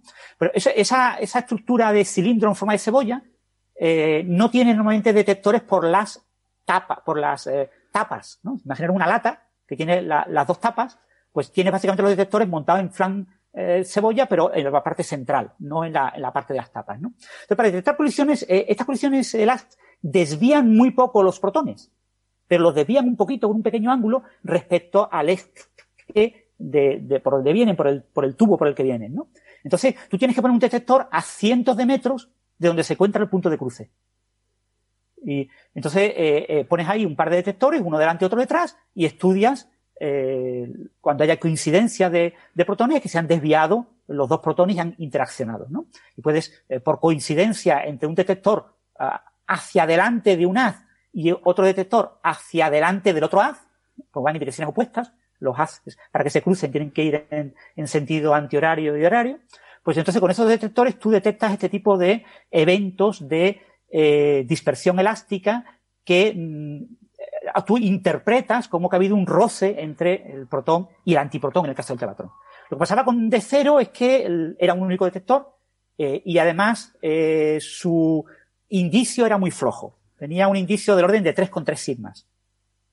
Que bueno, mm, eh, está bien, ¿vale? O sea, para la astrofísica será una cosa muy relevante, pero en física de partículas mm, se consideraba que no era suficiente. Entonces, en el LHC, donde las colisiones son protón-protón, se eh, puso detectores de este tipo tanto en el detector ATLAS como el detector CMS. Los detectores de CMS es un detector doble. Tienes a ciento, del orden de 120 y 200 metros, ¿no? Eh, tendría que buscarlo eh, a eh, como 147 metros y 220 metros del punto de colisión del detector CMS, que es un detector que descubrió el Higgs, pues a esa distancia en el túnel se encuentran dos detectores, tanto delante como detrás. Entonces, cuando tú tienes coincidencias múltiples en esos cuatro detectores, hablas de que ha habido una colisión elástica que tú has observado. Entonces, el otro detector Atlas también tiene otro detector parecido, se llama AFP. Este tipo de física se llama física en la dirección de los haces, Forward Physics. Entonces, AFP es Atlas Forward Physics. También tiene otro, otro detector parecido, aunque está menos, mm, eh, hay menos resultados todavía de ese detector, ¿no? Yo espero que en un año o así eh, pueda confirmar este resultado. Entonces, lo que se ha hecho ahora es combinar los resultados para este tipo de colisiones elásticas que aparentan que ha ocurrido una transferencia de, de, eh, un estado solo formado por gluones entre los dos protones, eh, pues eh, ese tipo de estado viene marcado porque cuando chocan de manera elástica, sin que aparezca nada en medio, chocan, se rozan los dos protones, en principio la energía que yo observo de que se desvían los protones es una energía que cae más o menos exponencialmente, cae más o menos de forma monótona. Pero si se transmite en un estado de, gluones, una grubola, esta grubola tiene una energía típica, con lo que en la caída aparecerá que habrá una subida. La mm. energía típica de la grubola. Entonces tú observarás en la desviación que decaen los eventos de cierta, con la energía, eh, conforme la energía va creciendo, van decayendo los eventos, hay un mínimo y después se levanta un pequeño máximo y después baja. Entonces, eso es lo que más o menos se intuía en los datos de D0. Se intuía. Si tú tenías mucha imaginación, lo veías. Perdona, ¿eran los de D0 o era de Totem? Eh, o sea, me suena que lo de D0, en D0, los antiguos. Los antiguos, los de 2018. D0 son de 2013 o por ahí. Ah, vale, no, entonces son más antiguos que lo que yo estaba diciendo. Vale. Entonces después, eh, Totem observó como en 2018, con las colisiones del LHC RAN 1, observó algo parecido, pero también estaba muy poco más claro. ¿Qué problema tiene Totem? Totem tiene el problema de que este tipo de estados de glubola tienen energía pues del orden de eh, entre uno y dos veces la masa del protón. Entonces, eh, uno y pico gigaelectronvoltios. Claro, eh, ese es el rango en el que tú los tienes que buscar, pero en el LHC tú estás colisionando protones a, en el LHC RAN 1 a 7 teraelectronvoltios a 8 teraelectronvoltios. Hubo unos pequeños experimentos a muy baja energía a 2,79 teraelectronvoltios. Pero aún así son energías muy grandes comparadas con lo que tú estás observando. Entonces, eh, para observar de verdad este, este DIP, tú tienes que extrapolar un poco los datos. Pero bueno, se puede hacer, se sabe hacer. O sea, si tú confías en la teoría y que la teoría es correcta, tú puedes hacer esa extrapolación. Y entonces en, en Totem, en 2018 se observó también, eh, pero no estaba tampoco muy claro. O sea, se observó claro quizás, es que depende de, la, de las figuras, eh, de, del sesgo que tengas tú en ver la figura. Si te presentan los datos en la figura con los intervalos de error y no te ponen ninguna curva, pues tú dices, bueno, pues lo mismo lo hay o lo mismo no lo hay. Pues si te ponen una curva que claramente muestra un mínimo y sube y baja, dices, Uy, lo, típico de poner el ajuste, ¿no? Para que, para guiar el ojo, ¿no? Claro, ahí, ahí lo guías. Entonces, pero bueno, había eso, entonces yo en mi blog me hice eco de, ese resultado como que aparentemente pues había confirmado el resultado de D0. Y ahora lo que se acaba de publicar, se publicó en diciembre de 2020, eh, ha sido noticia ahora por varios artículos teóricos que, que avalan que el cálculo que se ha hecho desde la colaboración Totem es correcto, eh, entre ellos un artículo de húngaros, de físicos húngaros, pues lo que se ha visto ahora es unas curvas súper claras. O sea, ahora eh, no hay que aplicar demasiada imaginación, e incluso sin la línea que te ayude, ves perfectamente el mínimo y el máximo. ¿eh? Entonces, eso, claro, yo repito, son resultados mm, eh, que eh, cuando te pones la línea, una línea del margen de error arriba y abajo, lo ves muy claro, pero aún así, ya digo, sin línea se ve bastante claro. ¿no? Entonces, ahora se ha obtenido una observación de este resultado que combinada con los datos de D0, es decir, un resultado extrapolado a baja energía y combinado con otro resultado de baja energía eh, supera, bueno, casi llega a las 5 sigmas. Depende de cómo lo calcules, ¿vale? Hay varios procesos para hacer este cálculo y ronda entre 4,6 y 5,2 sigmas. Depende de cómo hagas el cálculo. Entonces, eh, ahora ya se considera que se ha descubierto esa, esa glubola, en concreto una glubola que es compatible con que esté formada por tres gluones de valencia y por lo tanto sería un oderón.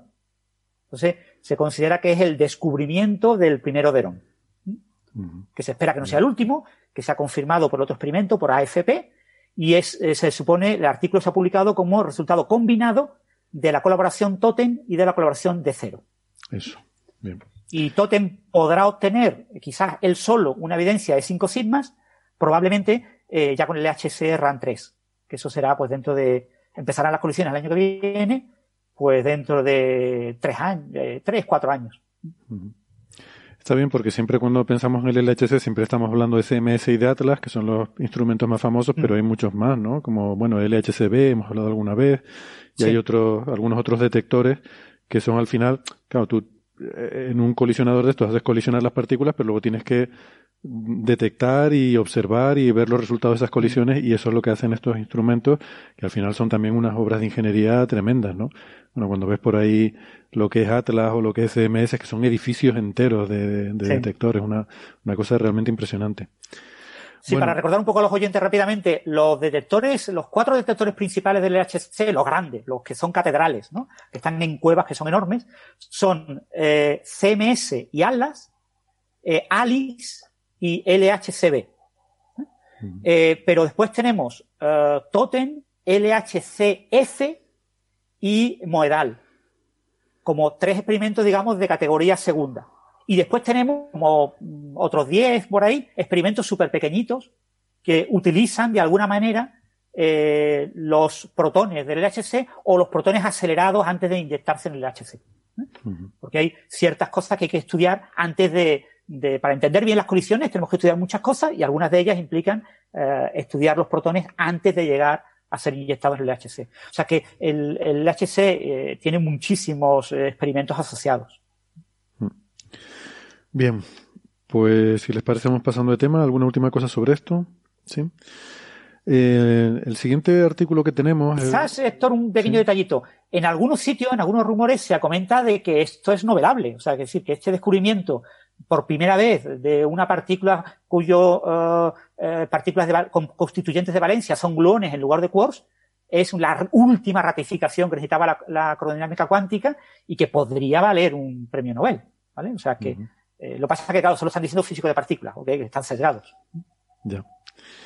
No, la verdad es que es alucinante el que uno se puede imaginar una partícula hecha solo de gluones, ¿no? Es como cuando estaba intentando hacer antes la analogía con los fotones, era por decir, imaginemos una partícula hecha de tres fotones, yo qué sé, sería una cosa así de realmente de absurda aparentemente, ¿no? Pero bueno, pues... En el caso de los fotones es absurda porque los fotones no interaccionan entre ellos. Claro, no, Los fotones necesitan o neutrinos o electrones para poder interaccionar entre ellos y por lo tanto ese tipo de procesos de interacción son extremadamente suprimidos. Tres, fotones debajo de una gabardina. Sí, pero en, medios no lineales se puede conseguir que interaccionen luz y, que se comporten casi como fotones individuales, entre comillas, los fotones de óptica. Y, pero en, en, cromodinámica cuántica, eh, que es una teoría no abeliana, los gluones están constantemente interaccionando con gluones. O sea, lo que es imposible es, tenerlos sin interaccionar con nada. O sea, lo imposible es tenerlos libres. Sí, sí.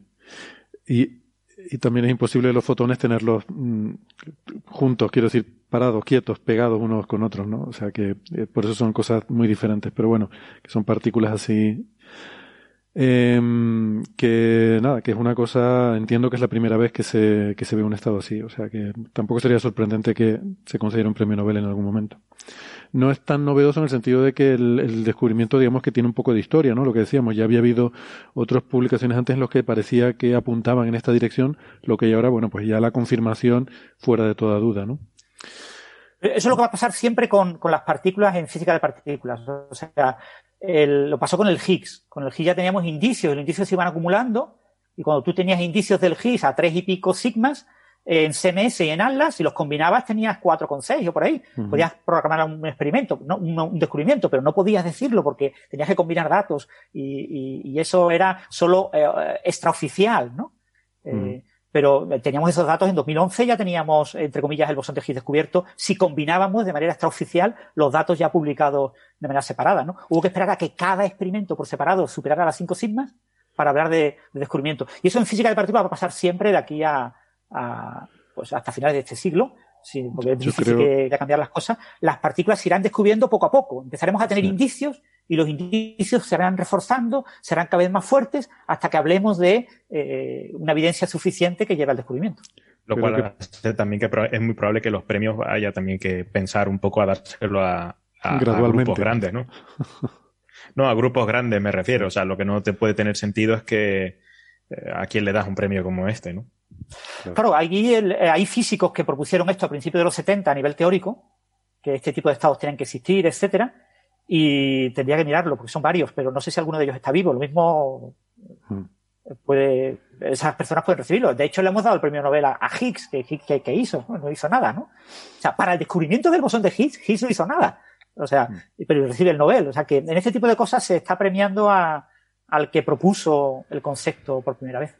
Habrá que hacer los descubrimientos también gradualmente, ¿no? O sea, antes de llegar al 5 sigma, pues habrá que ver el cuando tiene pinta de qué, el malo sería que no, y ya llega finalmente a categoría de descubrimiento que ya es el 5 sigma. Y, un punto importante es que ya con el HC RAM 3 y posiblemente con el siguiente, con toda seguridad con el siguiente, el HL, el LHC de alta luminosidad, lo de las 5 sigmas va a ser algo normal. O sea, va a haber cantidad de falsas alarmas a 5 sigmas. 5 sigmas va a convertir como las actuales 3 sigmas. Entonces, probablemente va a haber que poner como criterio más sigmas, yo sé, siete sigmas. Lo que yo nunca he entendido, eh, o sea, si, eh, porque ese criterio de 5 sigma en el fondo viene sobre, viene del, del Lucas-Weir effect, ¿no? O sea, es porque muchas veces no tienes ni idea de cuál es la, la energía de, de, la partícula, por lo tanto tienes que buscar en un rango gigante de energía y, tienes que descartar pues la típica fluctuación estadística, ¿no? Pero cuando se sabe cuál es la energía de la partícula, ¿por qué hace falta llegar hasta 5 sigma y no basta con ir a 2 o 3 sigma como hacemos nosotros? O sea, el hecho de que la astrofísica nos no, no bastemos con 2 sigma o 3 sigma es porque normalmente uno está observando pues, una línea espectral en una longitud de onda que sabes perfectamente dónde está, ¿no? Sí, el problema aquí es el número de colisiones que, claro, si tú ya sabes la masa, o sea, si tú ya sabes la energía, tú sabes perfectamente lo que estás buscando, no tienes ningún problema, ¿vale? O sea, es algo trivial, sí. eh, porque puedes acotarte justo a esa región. El problema es que tú, cuando haces una búsqueda, para ver el estado, el estado de glubola. ¿Qué masa tiene una glubola? No tenemos ni Vale, eso, o sea, hasta que no la vale, veamos. O sea, que no se sabe, no es, no es una cosa claro. que se sepa y, o sea, porque yo tenía el bosón de Higgs, no se sabía la energía, pero si, si tú estás buscando una partícula que más o menos tienes una, una idea del rango de, el, de masas en la que esté, entonces no hace falta llegar a 5 sigma para claro, hacer podrías ir a tiro fijo y eso, pues, podría ser asumido, aceptable, ¿no? Ya te digo, depende del análisis estadístico concreto que, que, y luego los números de colisiones que sean necesarios, ¿no? Pero mm. en principio lo que estamos, cuando hacemos búsquedas, lo que no tenemos ni idea, o sea, el bosón de Higgs podía tener una masa de 2 teraelectronvoltios, 2000 gigaelectronvoltios, hasta tener masas, sí. estaban descartados de casi 114, 113, 114 gigaelectronvoltios como mínimo, que ya, eh, entonces, pero incluso se hablaba de posibles bosones Higgs eh, de menor masa por, eh, supersimétricos, o sea que se, se, seguían buscando un cierto intervalo eh, por encima de 80 gigaelectronvoltios, así, o sea, teníamos un rango de masas enorme. Claro.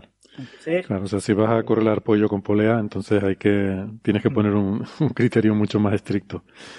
Bueno, venga, vamos a pasar el tema. La, la, los grupos podían tener una masa inferior al protón o una masa, pues hasta dos veces un protón, no mucho más, porque si tienes mucho más, son tan energéticas que, que se van a desintegrar en protones y no los vas a ver, ¿no?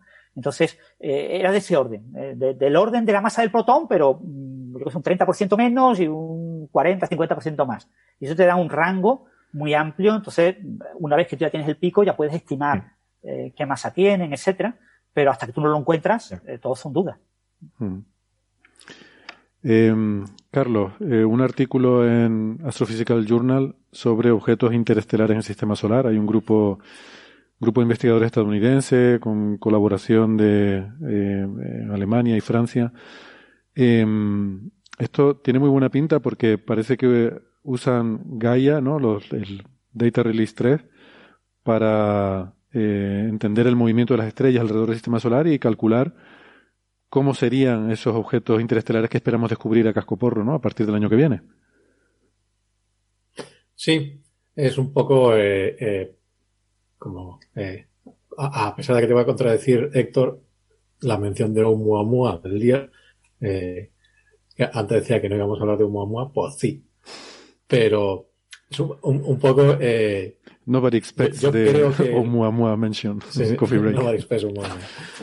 Eh, eh, yo creo que la, la, idea última del artículo es un poco intentar eh, intentar decidir si para qué sirven estos estos estos eh, visitantes en teoría interestelares, ¿no?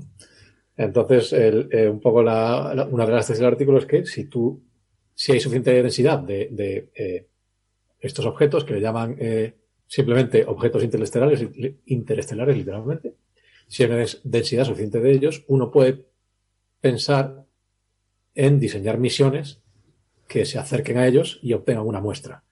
Porque así tú eh, tienes una medida directa de eh, o obtienes de manera directa información química sobre los entornos de los que vienen estos objetos. Entonces nosotros sabemos que, eh, para cierta definición de sabemos, eh, en la galaxia hay como tres eh, poblaciones estelares diferentes. Lo que se llama el, el, disco fino, que es donde está el Sol, que es digamos, la, la, población de estrellas más joven. Después está lo que se llama el disco grueso, que es una población de estrellas un poco más viejas que el Sol. Y después está el halo, que es esta, esta componente esferoidal que está alrededor, que está eh, en torno al disco. y que es una ecuación todavía mucho más vieja, de, eh, del orden de eh, la vida del universo, típicamente. Ahí te encuentras cosas como los cúmulos globulares que tienen edades del orden de la del de, 13 gigaños y cosas así, no 12 gigaños, 10 gigaños, ese tipo de cosas. Entonces, como tú bien decías, Héctor, Gaia, lo que, una de las cosas, la principal misión de Gaia es medir la velocidad y posición de las estrellas con mucha precisión. Entonces, como estos objetos, estos, estos objetos interestelares vienen de otras estrellas, si yo sé cuál es la distribución de velocidad de estas estrellas, puedo intentar calcular cuántos objetos de estos el Sol, al moverse por la Vía Láctea, se va a encontrar. Y es lo que hacen. Entonces, eh, tú sabes que las, las, estrellas del disco fino, este disco fino es fino porque las estrellas que están en él tienen una, una, familia de órbitas relativamente limitada. Entonces, eh, simplemente es porque sus órbitas están muy alineadas con el plano de la galaxia. Y eso implica que sus velocidades tienen una, solo, tienen una cierta variabilidad de velocidad que les permite mantener esa estabilidad. Entonces, como tú sabes cuál es la distribución de velocidades de estas estrellas, los objetos que se escapen de estas estrellas tienen que tener una velocidad muy parecida a estas estrellas. ¿Y por qué es esto? Porque cada, eh, cada eh, de esto hemos hablado muchas veces, los sistemas gravitacionales tienen un parámetro que se llama la velocidad de escape. Entonces, la Tierra tiene una velocidad de escape. Si tú quieres lanzar un, cohete fuera del campo gravitatorio de la Tierra, tienes que darle una cierta velocidad. Si tú tienes, eh, si quieres mandar un, cohete que se escape del sistema solar, tienes que darle más velocidad que la velocidad de escape del, sistema solar. Si tú, si quieres un cohete que escape de la Vía Láctea, tienes que darle más velocidad que la velocidad de escape de la Vía Láctea. Y como estos, los, eh, asteroides que hay en el sistema solar tienen una distribución de velocidades aleatoria, pero ir más deprisa es más difícil que ir más despacio. Entonces, la mayoría de los cuerpos que se escapan del, del sistema solar están justo, tienen justo la, justo la velocidad necesaria para escaparse y no más. Porque ir más deprisa es mucho más difícil. Con lo cual tienes una estimación bastante buena de cuál es la velocidad de los objetos que escapan del sistema solar, porque van a tener justo esa velocidad. Esto aplicado a las demás estrellas te permite saber cuál es la velocidad inicial de estos objetos. Entonces, con esta velocidad inicial y la distribución de velocidades de las estrellas, te puedes hacer una idea de cuál es la velocidad que van a tener y qué, fácil le resulta al, sistema solar eh, cruzar, esta, eh, cruzar esta nube, esta, esta, lluvia de objetos interestelares y medir y, tener una estimación básicamente de cuántos te vas a encontrar, porque con Gaia también sabes cuál es el vecindario estelar, del Sol, sabes qué estrellas hay en torno al, Sol, cuántas. Entonces, básicamente, el, el, cálculo estadístico que hacen les da tres resultados. Y es que eh, de estrellas del disco fino, que son la, mayoría de las vecinas del Sol, uno espera casi siete de estos visitantes al año. Que ¿Cuántos, perdona? siete al año. Siete al año, vale. Que es bastante, eh, bastante, a mí me parece un número bastante alto. O sea, uno espera siete Oumuamuas cada año. Lo va que la, Pero eso es acercándose casi a la órbita de la Tierra, ¿no? Si no recuerdo mal. Sí. Sí, es, creo que es, es una, una, un, eh, unidad astronómica. Es la, cuenta que. O sea, las unidades que te dan son. Eh, eh, la, densidad miden en objetos por volumen en unidades astronómicas. O sea, una, esfera de la órbita de la Tierra, ¿cuántas de estas te vas a encontrar? ¿no? Pero bueno, hay, unos siete al año, como Oumuamua, que supone que es que vienen estas estrellas. después del disco grueso te esperas uno cada 10 años, porque la densidad es mucho menor. lo, bueno que tiene el disco plano es que como es muy plano, está, la densidad es relativamente alta. El disco grueso, que simplemente, o sea, esto, eh, como no, como no, una cosa que yo creo que no gusta mucho a los astrónomos es que los nombres sean autoexplicativos. El telescopio es muy grande, el disco grueso.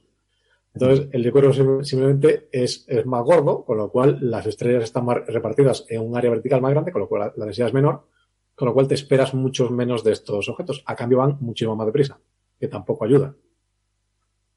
Y después del halo te esperas en torno a 3 cada 100 años.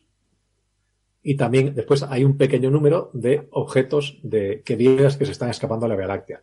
Que eso creo que es. Eh, no, perdón, de. Eh, uno cada 10 años, perdón, viene del, del, halo y tres cada 100 años viene de estas estrellas que están escapando, de estas estrellas hiperveloces de las que ya hemos hablado muchas veces, que están escapando a la Vía Láctea. Y la idea es si tú identificas a estos objetos interestelares, diseñas una misión que los intercepte, podrías eh, ver la composición química de manera directa de estas estrellas, que como todo, todo, todos los estudios químicos que hacemos son relativamente indirectos. O sea, tú tienes que, eh, por ejemplo, ver el, espectro de emisión de, estas estrellas y tienes que tener un, modelo suficientemente bueno que te permita, a partir de esa, de esa luz que tú ves, inferir cuál es la composición química de, que, emiten, que emite esta luz o que eh, hay entre lo que emite esta luz y tú, dependiendo de, lo que hagas. Pero en principio con esto podría hacer una estimación directa de cómo era el, cómo era el medio que formó la estrella típicamente, porque muchos de estos eh, asteroides se formaron a la vez que el Sol, por ejemplo. O sea, se forman en el, en, el, en el, sistema solar primigenio, con lo cual tienes acceso al, al cómo era el material que compuso los planetas y el Sol eh, inicialmente. ¿no? Que esto es una cosa bastante interesante. A cambio, esto es eh, técnicamente es muy difícil, primero porque eh, estos objetos se mueven muy deprisa, con lo cual tienes una ventana muy pequeña para interceptarlos. Después se mueven muy deprisa, con lo cual eh, hacer estas misiones de, tocado, ¿no? De touch and go, que le llaman, como creo, creo que Rosetta la que hacía esto. Bueno, ¿no? y también los que van a los asteroides como Osiris Rex, por ejemplo, ¿no? Que... Sí, sí. esto, de, que, de ir con tu cuchara y, meter la cuchara en el asteroide, si el asteroide va increíblemente deprisa es muy difícil y estamos hablando de cientos de kilómetros por segundo. Es la, la, típica velocidad de estos que se presupone que estos objetos van a tener. Pero una cosa que si tú puedes hacer son estas misiones de impacto, que la propia velocidad del asteroide te, te ayuda. Es que tú mandas tu satélite, el satélite le tira algo al, asteroide, este algo va muy deprisa, de manera que eh, volatilizas parte del asteroide y puedes analizar eh, la, composición de estos gases. Esto parece que es lo más técnicamente eh, de, con la tecnología que tenemos hoy en día. O sea, estamos hablando de atacar un objeto interestelar. Sí, de, como, efectivamente, como la mayoría de los autores son americanos, creo que la opción es mandar a Bruce Willis a que, a que vuele uno de estos asteroides por los aires y, a ver qué hay. Y a ver qué hay dentro. y esperemos que sea natural. Sí. Eh, y, el artículo lo eh, es, está muy bien, la verdad. Que, a, mí, de hecho, me sorprendió el hecho de que se esperen siete o más por año, que yo hubiese dicho, no hubiese dicho, eh, mm. no, no, hubiese esperado una densidad tan alta. Eh, Yo creo que sí, había, había estimaciones. Está lleno de basura. Sí, había estimaciones para el telescopio Vera Rubin de que vería uno al mes o algo así. Eh, el, sí, lo que pasa es que también eh, es una de las cosas que comenta esta gente, que en base a otros telescopios que ya están funcionando parecidos a cómo será el Vera Rubin, y el hecho de que no hayan encontrado ninguno más, eso, o sea, cada, cada mes que pasa que no encuentras un Oumuamua, te reduce la cantidad de Oumuamuas que Vera Rubin va a ver, ¿no? Porque hasta ahora tenemos la estadística es dos. Hay dos de estos dos candidatos, uno es Oumuamua y otro es otro que se llama Borisov. Sí. Eh, además que el, nombre es Oumuamua 1, Borisov 2, no hay más. Sí, sí. además es que, es que estas, eh, estas estimaciones entiendo que no, eh, o sea, es una, es una estimación de densidad de objetos, pero los objetos pueden ser enanos o, o mucho más grandes, ¿no? Con lo cual al final puede ser que no veamos la mayoría de ellos. Por encima de eso tienes eso, la, la distribución de, de, tamaños y el hecho de que eh, también tienes que tener en cuenta cómo de buenos somos detectándolos. Porque, o sea, por ejemplo, Oumuamua se mueve o se movía en su momento de máxima velocidad, creo que eran 6 grados por día.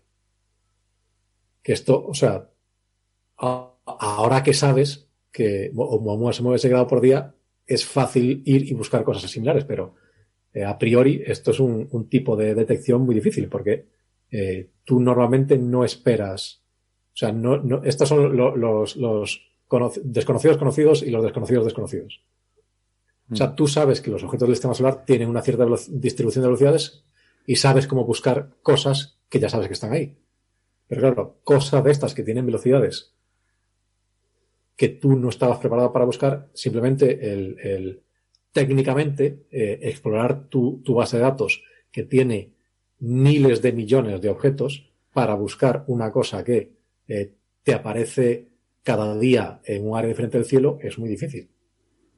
Por eso necesitas, precisamente por eso necesitas un Vera Rubin. Eh, por eso los, los cartografías actuales no están bien preparados para ese tipo de búsquedas, porque no estás haciendo todas las noches observando todo el cielo. Eh, entonces, si no estás observando todo el cielo, se te puede ir de tu campo. O sea, tú puedes buscar cosas que se han movido en tu campo. Pero estas cosas se mueven tanto de una noche a otra que cuando lo vuelvas a observar ya está fuera de tu campo. Entonces no lo detectas como, como algo que se está moviendo, ¿no? Mientras que Vera Rubin se lo hará porque está observando todo el cielo. Entonces, y por eso eh, es cierto que tenemos la dificultad de tamaños que preguntaba Andrés, ¿no? Porque son objetos de todos los tamaños y demás. Pero también por otra parte está el de la distancia. Por eso yo preguntaba antes si era eh, esos siete al año eran en el volumen de la órbita de la Tierra, porque presumiblemente podremos ver bastante más allá que la órbita de la Tierra. Eh, con un telescopio grande, ¿no? El Vera Rubin creo que son 8 metros o algo así, si no recuerdo mal. Y, eh, claro, la idea es que vas a pillar los más pequeños y cercanos y también los más grandes y lejanos. Entonces, la combinación de las dos cosas es con lo que ellos juegan, creo, para, para sacar ese número de uno al mes más o menos, que es un poco la, estimación así de servilleta. Luego habrá sorpresas porque resulta que no era uno al mes, que es uno cada dos meses y se, se romperán los cuernos a ver por qué no cuadra la predicción. Pero bueno. pero a la, velocidad a la que van, incluso aunque puedas detectar los más grandes relativamente lejos, eh, el tiempo, lo que pasó con Oumuamua, ¿no? El tiempo que puedes eh, detectarlos, o sea, que puedes analizarlos, al menos con telescopios tan cortos, que, que realmente va, va, a ser muy complicado. ¿no? Mm. Sí, pero también Oumuamua es que lo detectamos tarde, ¿no? Pero si hubiéramos tenido un observatorio que hubiera estado observando todo el cielo, a lo mejor se, hubiera visto desde un mes antes, ¿no? Porque no era tan pequeño, eran supuestamente unos 200 metros. pero estás hablando de un mes, ¿no? O sea, vienen tan rápido que realmente pasan por aquí escopetados y, no tienes tiempo de interacción. El tiempo de interacción es muy corto, ¿no? Carlos, eh, ¿recuerdas si las velocidades de, digamos, la velocidad en infinito es muy diferente para los diferentes tipos de objetos eh, interestelares. O sea, imagino que los que salen de estrellas hipervelocidad, pues también respecto a nosotros se moverán a toda leche. Eh, o sea, un, creo que un Muamua, la velocidad infinito es del orden de 20 y pico o 30 kilómetros por segundo. Eh, supongo que esos serían los típicos, los de el disco plano. Los, de, los, de, los del disco fino, la velocidad son 40, es la, velocidad típica. 40, vale. O sea, un Muamua es típico de disco fino. Sí, sí, es muy típico. Y, a partir de ahí, eh, no, no, hay una tablita aquí con las estadísticas, creo. Eh, entonces tienes, eh, o sea, la, la, mediana para, para Oumuamuas es 38. Para objetos que vienen del disco grueso, estás hablando entre 100 y 200 kilómetros por segundo. Ah, bueno, eso ya es. Para el halo, estás por encima de 200. Y para estrellas de hipervelocidad, estás eh, eh, un factor 10. Estás hablando de, muchos cientos al mil kilómetros por segundo. O sea, los del halo directamente es un orden de magnitud más que un Muamua. O sea, si, nos parecía que será rápido y que era un problema pillarlo por lo rápido, estos son un factor 10. Sí, sí. Como para que impacte uno de esos con la Tierra sería, sería gracioso. Claro. Pero bueno, la probabilidad. Eh... Pero, pero para estas cosas de meter miedo y, concienciar a la gente y tal, seguramente sean un buen, buen ejemplo. No sé. Me hace gracia lo de meter miedo y concienciar a la gente. Sí, es que la, forma políticamente correcta de llamar meter miedo es concienciar. Que no es. Sí, sí, no, me, me, me resultó curioso el uso de los de los verbos. Se, me escapó primero, digamos que fui demasiado sincero al principio, pero luego rectifiqué. No, te preocupes, luego en la edición corto lo de meter miedo y dejo solo concienciar. Pero sí, y, y, y el, después, incluso en el artículo, evaluaban un poco las estrategias posibles de, de eso, como, como, uno podría eh, llegar a estos sitios, pero es, yo creo que eso se lo dejan a Avi Loeb también, diseñar los satélites que va. sí, sí. Porque eso sí, si realmente solo tienes un mes para, para, para interceptar al, al asteroide con, con, las tecnologías de hoy en día es imposible. No, imposible. no tienes ningún motor. Ni el halcón milenario puede, llegar. No, hay ideas por ahí para tener eso, una misión lista de intercepción, incluso que ya esté en órbita eh, y que solo tengas que lanzarla, ¿no? Y por supuesto no sería perseguirlo, porque perseguirlo como no lo llegas tendrías que ir de, frente. Hay que ir de frente en la vida eh, y a veces cuando se trata de un objeto interestelar a toda leche, pues no queda otra. le podríamos poner quedaría muy español. Si lo hiciera la ESA, le podríamos poner un, un capote, así, una, una tela roja delante del, no sé para qué he hecho ese comentario cuando es un tema que a mí me, desagrada bastante, ¿no? Todo, todo, ese mundo. Pero bueno. Hombre, está bien, está bien darle un golpe y ver de qué está hecho, ¿no? Pero la cantidad de, astrofísica que se hace de forma remota con esto, con, con digamos, los asteroides o cometas que hay por el sistema solar, mm. eh, se puede saber muchas cosas simplemente con telescopios. También es verdad. Lo, de, lo de darle un golpe es un poco, eh, ¿sabes? El método geólogo, ¿no? Para para hacer las cosas, ¿no? Pero, pero estas cosas tienen la ventaja de que suelen reflejar bastante bien eh, la luz solar y entonces cuando están a distancia adecuada eh, se puede interpretar perfectamente los espectros, ¿no? Sí, seguramente Oumuamua, si lo hubiéramos pillado con tiempo, se pueden haber hecho observaciones buenas, ¿no? Julia decía que ella hubiera podido observarla con GTC, pero justo le pilló un tiempo de Julia de León, tiempo de, de este que están de, no sé, algún, alguna actualización instrumental, alguna cosa estaba que no estaba disponible y... Estaba con lo de, eh, se, está reinstalando Windows, no apague usted el telescopio. Y eso... pues sí, no te extraña que sea algo de eso, porque suele pasar en ese momento, ¿no? Al principio ponía tiempo esperado 25 minutos, pero después se les, se les extendió a varias. 25 minutos, una semana, tres días. Y hoy y como vayas en un avión es cuando vas a aterrizar. No, no apague el avión, Windows está actualizando. Y entonces como vamos a morir todos, porque... Ah, vamos a dar un par de vueltas más. Bueno, venga, seguimos. Aquí comienza señales, señales, señales de los oyentes. De los oyentes, de los oyentes.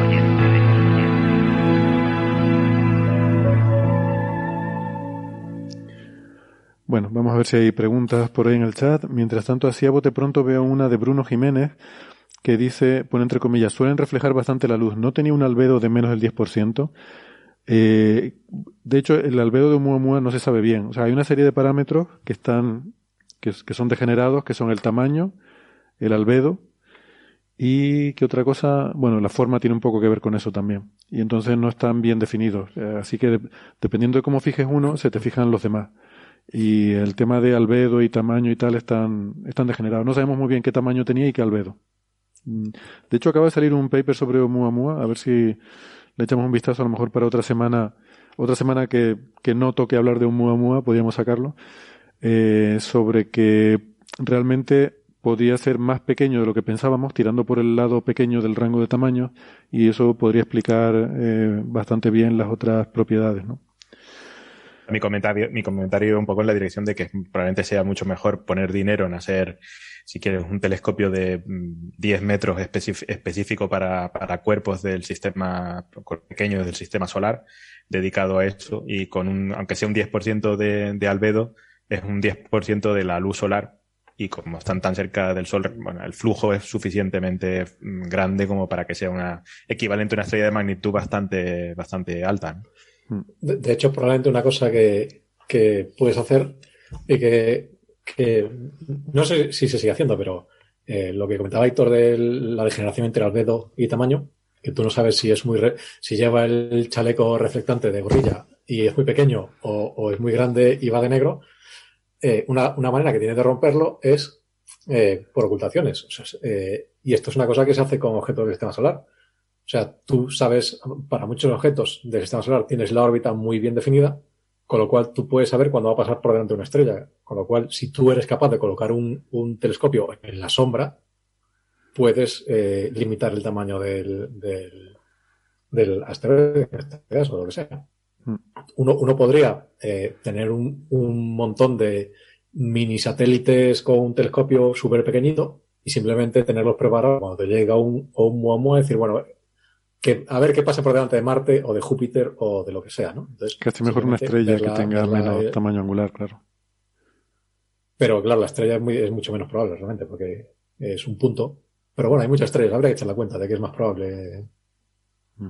Y simplemente ver la ocultación y ahí sacas el tamaño. Sí, o sea, definitivamente eso es mucho más barato en, en, cuestión de dinero que, que, mandar una misión, que mandar a, a, Bruce Willis a darle un golpe a eso. ¿no? A darle un golpe, sí. También el, la forma habitual de romper la degeneración es observar en diferentes longitudes de onda y eso te puede dar una, eh, una estimación del albedo. El problema es que Oumuamua en infrarrojo directamente no se veía. Cuando lo intentaron observar con, creo que fue con Spitzer, no, no daba señal porque es demasiado pequeño. Entonces solo puedes tener un límite. Es decir, con las observaciones de Spitzer dice tiene que ser menor que tal tamaño. Pero no te dice, entonces al no tener ese punto no puedes hacer la comparación para, para sacar el albedo, digamos, ¿no? El, para romper esa degeneración que tienes entre albedo y tamaño. Por eso solamente hay límites. Cuando se dice Oumuamua tenía 200 metros, o no, o no. Esos son estimaciones un poco basadas en dentro del rango que te permiten las medidas, pues es lo dicho, que, sabemos muy poco. O sea, ponernos a, a decir que es misterioso cuando realmente tienes muy poca información fiable, pues es un poco aventurado, ¿no? Sí, además Spitzer eh, le cogió justo al final de su vida útil, ¿no? Con lo cual me imagino que en cuanto a sensibilidad tampoco sería lo mejor que en su, en su juventud, ¿no? Mm. Mira, ahí, eh, a ver, mm, tenía para Francis un comentario y una pregunta. El comentario de Sergio Llorente pregunta que si el LHC son los geólogos de partículas, por aquello que decía Carlos de que la, la forma de un geólogo es coger y dar el martillazo y que salten los pedazos, pues bueno, eso es un poquito lo que hacen los colisionadores, visto desde cierto punto de vista. Silverine pregunta si la energía típica de las glubolas depende de los quarks que unan o de otros tipos de interacciones. ¿Es un estado propio de energía? Esa te la dejo, eh, sí, bueno, en principio, un protón tiene una masa. los estados ligados eh, tienen eh, una energía de ligadura. Es decir, tú tienes un conjunto de objetos ligados, están como metidos en un pozo potencial y tienen una cierta energía en el estado en el que se encuentran en ese, en ese pozo. ¿no? Entonces, esa energía, desde nuestro punto de vista externo, es lo que llamamos masa. La masa de ese estado es la energía básicamente de ligadura, porque en el caso de la cosmodinámica cuántica, como ya he comentado, la energía de ligadura es positiva, no, no es negativa, no hay, eh, no hay un defecto de masa, sino que hay un exceso de masa, ¿no? Entonces, eh, la glubola con un cierto número de gluones de valencia tiene una cierta masa. Pasa que no sabemos calcularla, no tenemos capacidad para calcular ese tipo de cosas en cronómica cuántica. Algún día esperemos que lo podamos tener, pero tiene cierta masa. Entonces, el, pomerón con dos gluones de valencia tiene una masa, la, eh, eh, el oderón con tres tiene otra masa, el que tiene cuatro tiene otra masa, el que tiene cinco tiene otra masa. Y después, aparte, el oderón, que tiene una cierta masa, tiene estados excitados. Sus gluones de valencia también tienen momento angular relativo uno a otro, con lo que hay excitaciones de ese estado que tienen mayor masa que esa masa eh, que tiene el estado. ¿no? Entonces, eh, el gran problema que tenemos ahora mismo es que no sabemos ni calcular la masa del protón, con lo que a priori sencillo que debería ser calcularlo. Eh, las acciones con supercomputadores de hace pocos años rondan errores del 5%. ¿Vale? O sea que el plantear calcular la masa hipotética de una partícula eh, hipotética, pues es prácticamente eh, imposible a día de hoy. ¿no? Tenemos un error de error enormes. Pero en principio sí, la, masa está perfectamente bien definida. Es como si fuera una partícula. Una partícula tiene una masa, tiene una energía asociada a su estado eh, de mínima energía. Pues están ahí como. y puede tener estados de mayor energía. Pregunta Cristina Hernández García si con instalaciones de montones de paneles solares en el espacio se podría lanzar haces Maser y si no se podría desviar un asteroide en trayectoria de colisión.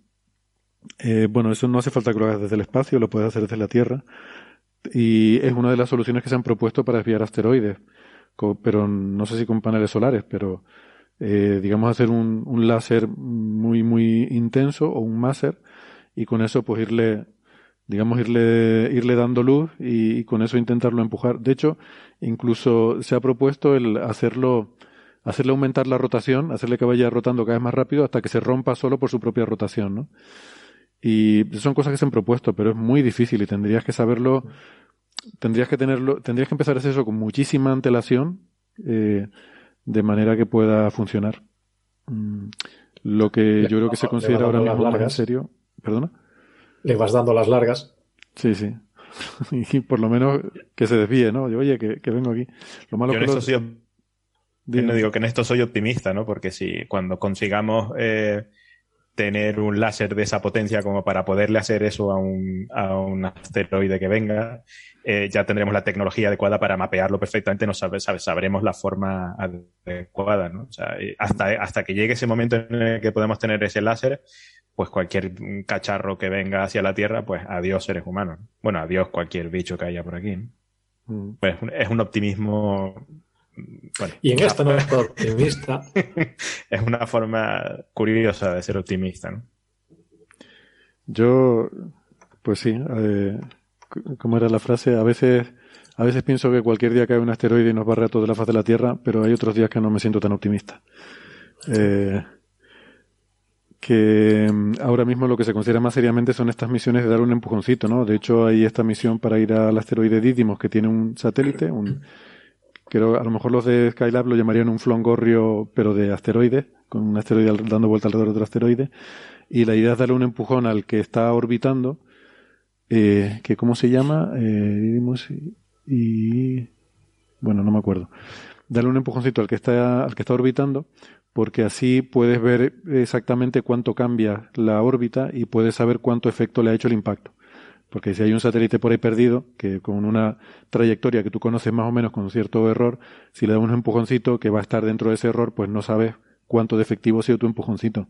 Pero en este lo puedes saber con mucha precisión porque al estar en órbita, creo que tiene un periodo de 12 horas y lo que van a hacer es cambiarle 5 minutos el periodo que, va a orbitar, si todo sale bien. Y entonces, pues, es una forma de probarlo y, ver con mucha precisión cuánto es el resultado de la prueba que has hecho. Eh, eso lo van a hacer con dimorfos, por lo que leo aquí. Creo que dimorfos es, el pequeñito, entonces, el satélite, sí. Porque, exacto, porque cambia de forma. Al darle el empujoncito, pues ahora en vez de ser un. Realmente cambia de forma relativamente, pero bueno. Si ellos son felices con, ese, con esa explicación, pues vamos a dejarlo. Porque cambia el. le alteras la órbita del satélite, ¿no? Y no se llama Didymos el principal.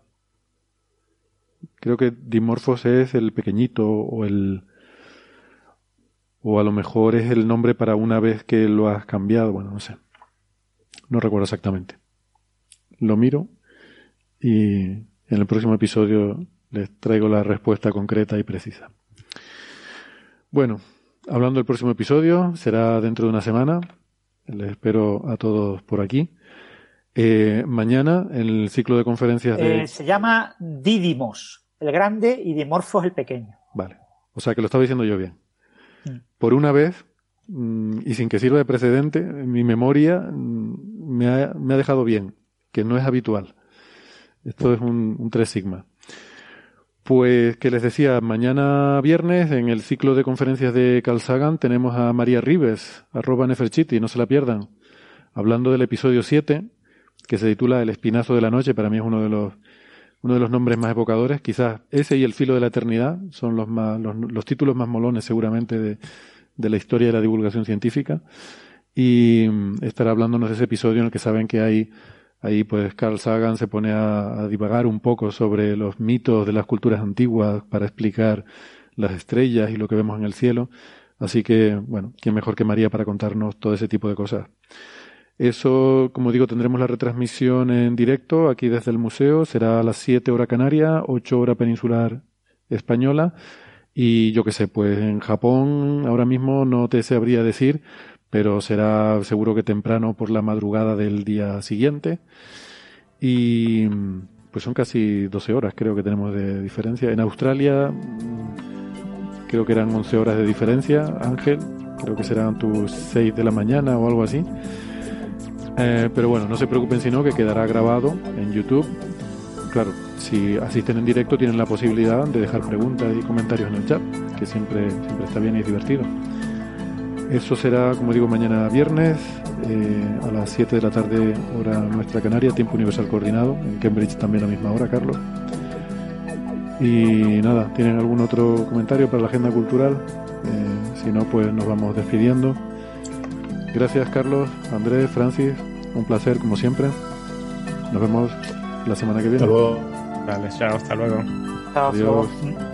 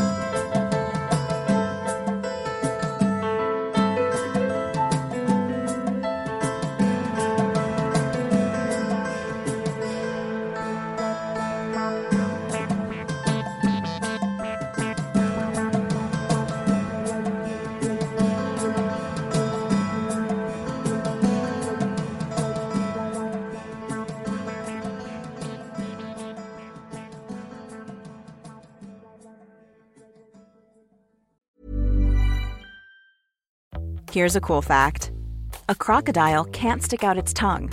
Another cool fact you can get short term health insurance for a month or just under a year in some states. United Healthcare short term insurance plans are designed for people who are between jobs, coming off their parents' plan, or turning a side hustle into a full time gig. Underwritten by Golden Rule Insurance Company, they offer flexible, budget friendly coverage with access to a nationwide network of doctors and hospitals. Get more cool facts about United Healthcare short term plans at uh1.com.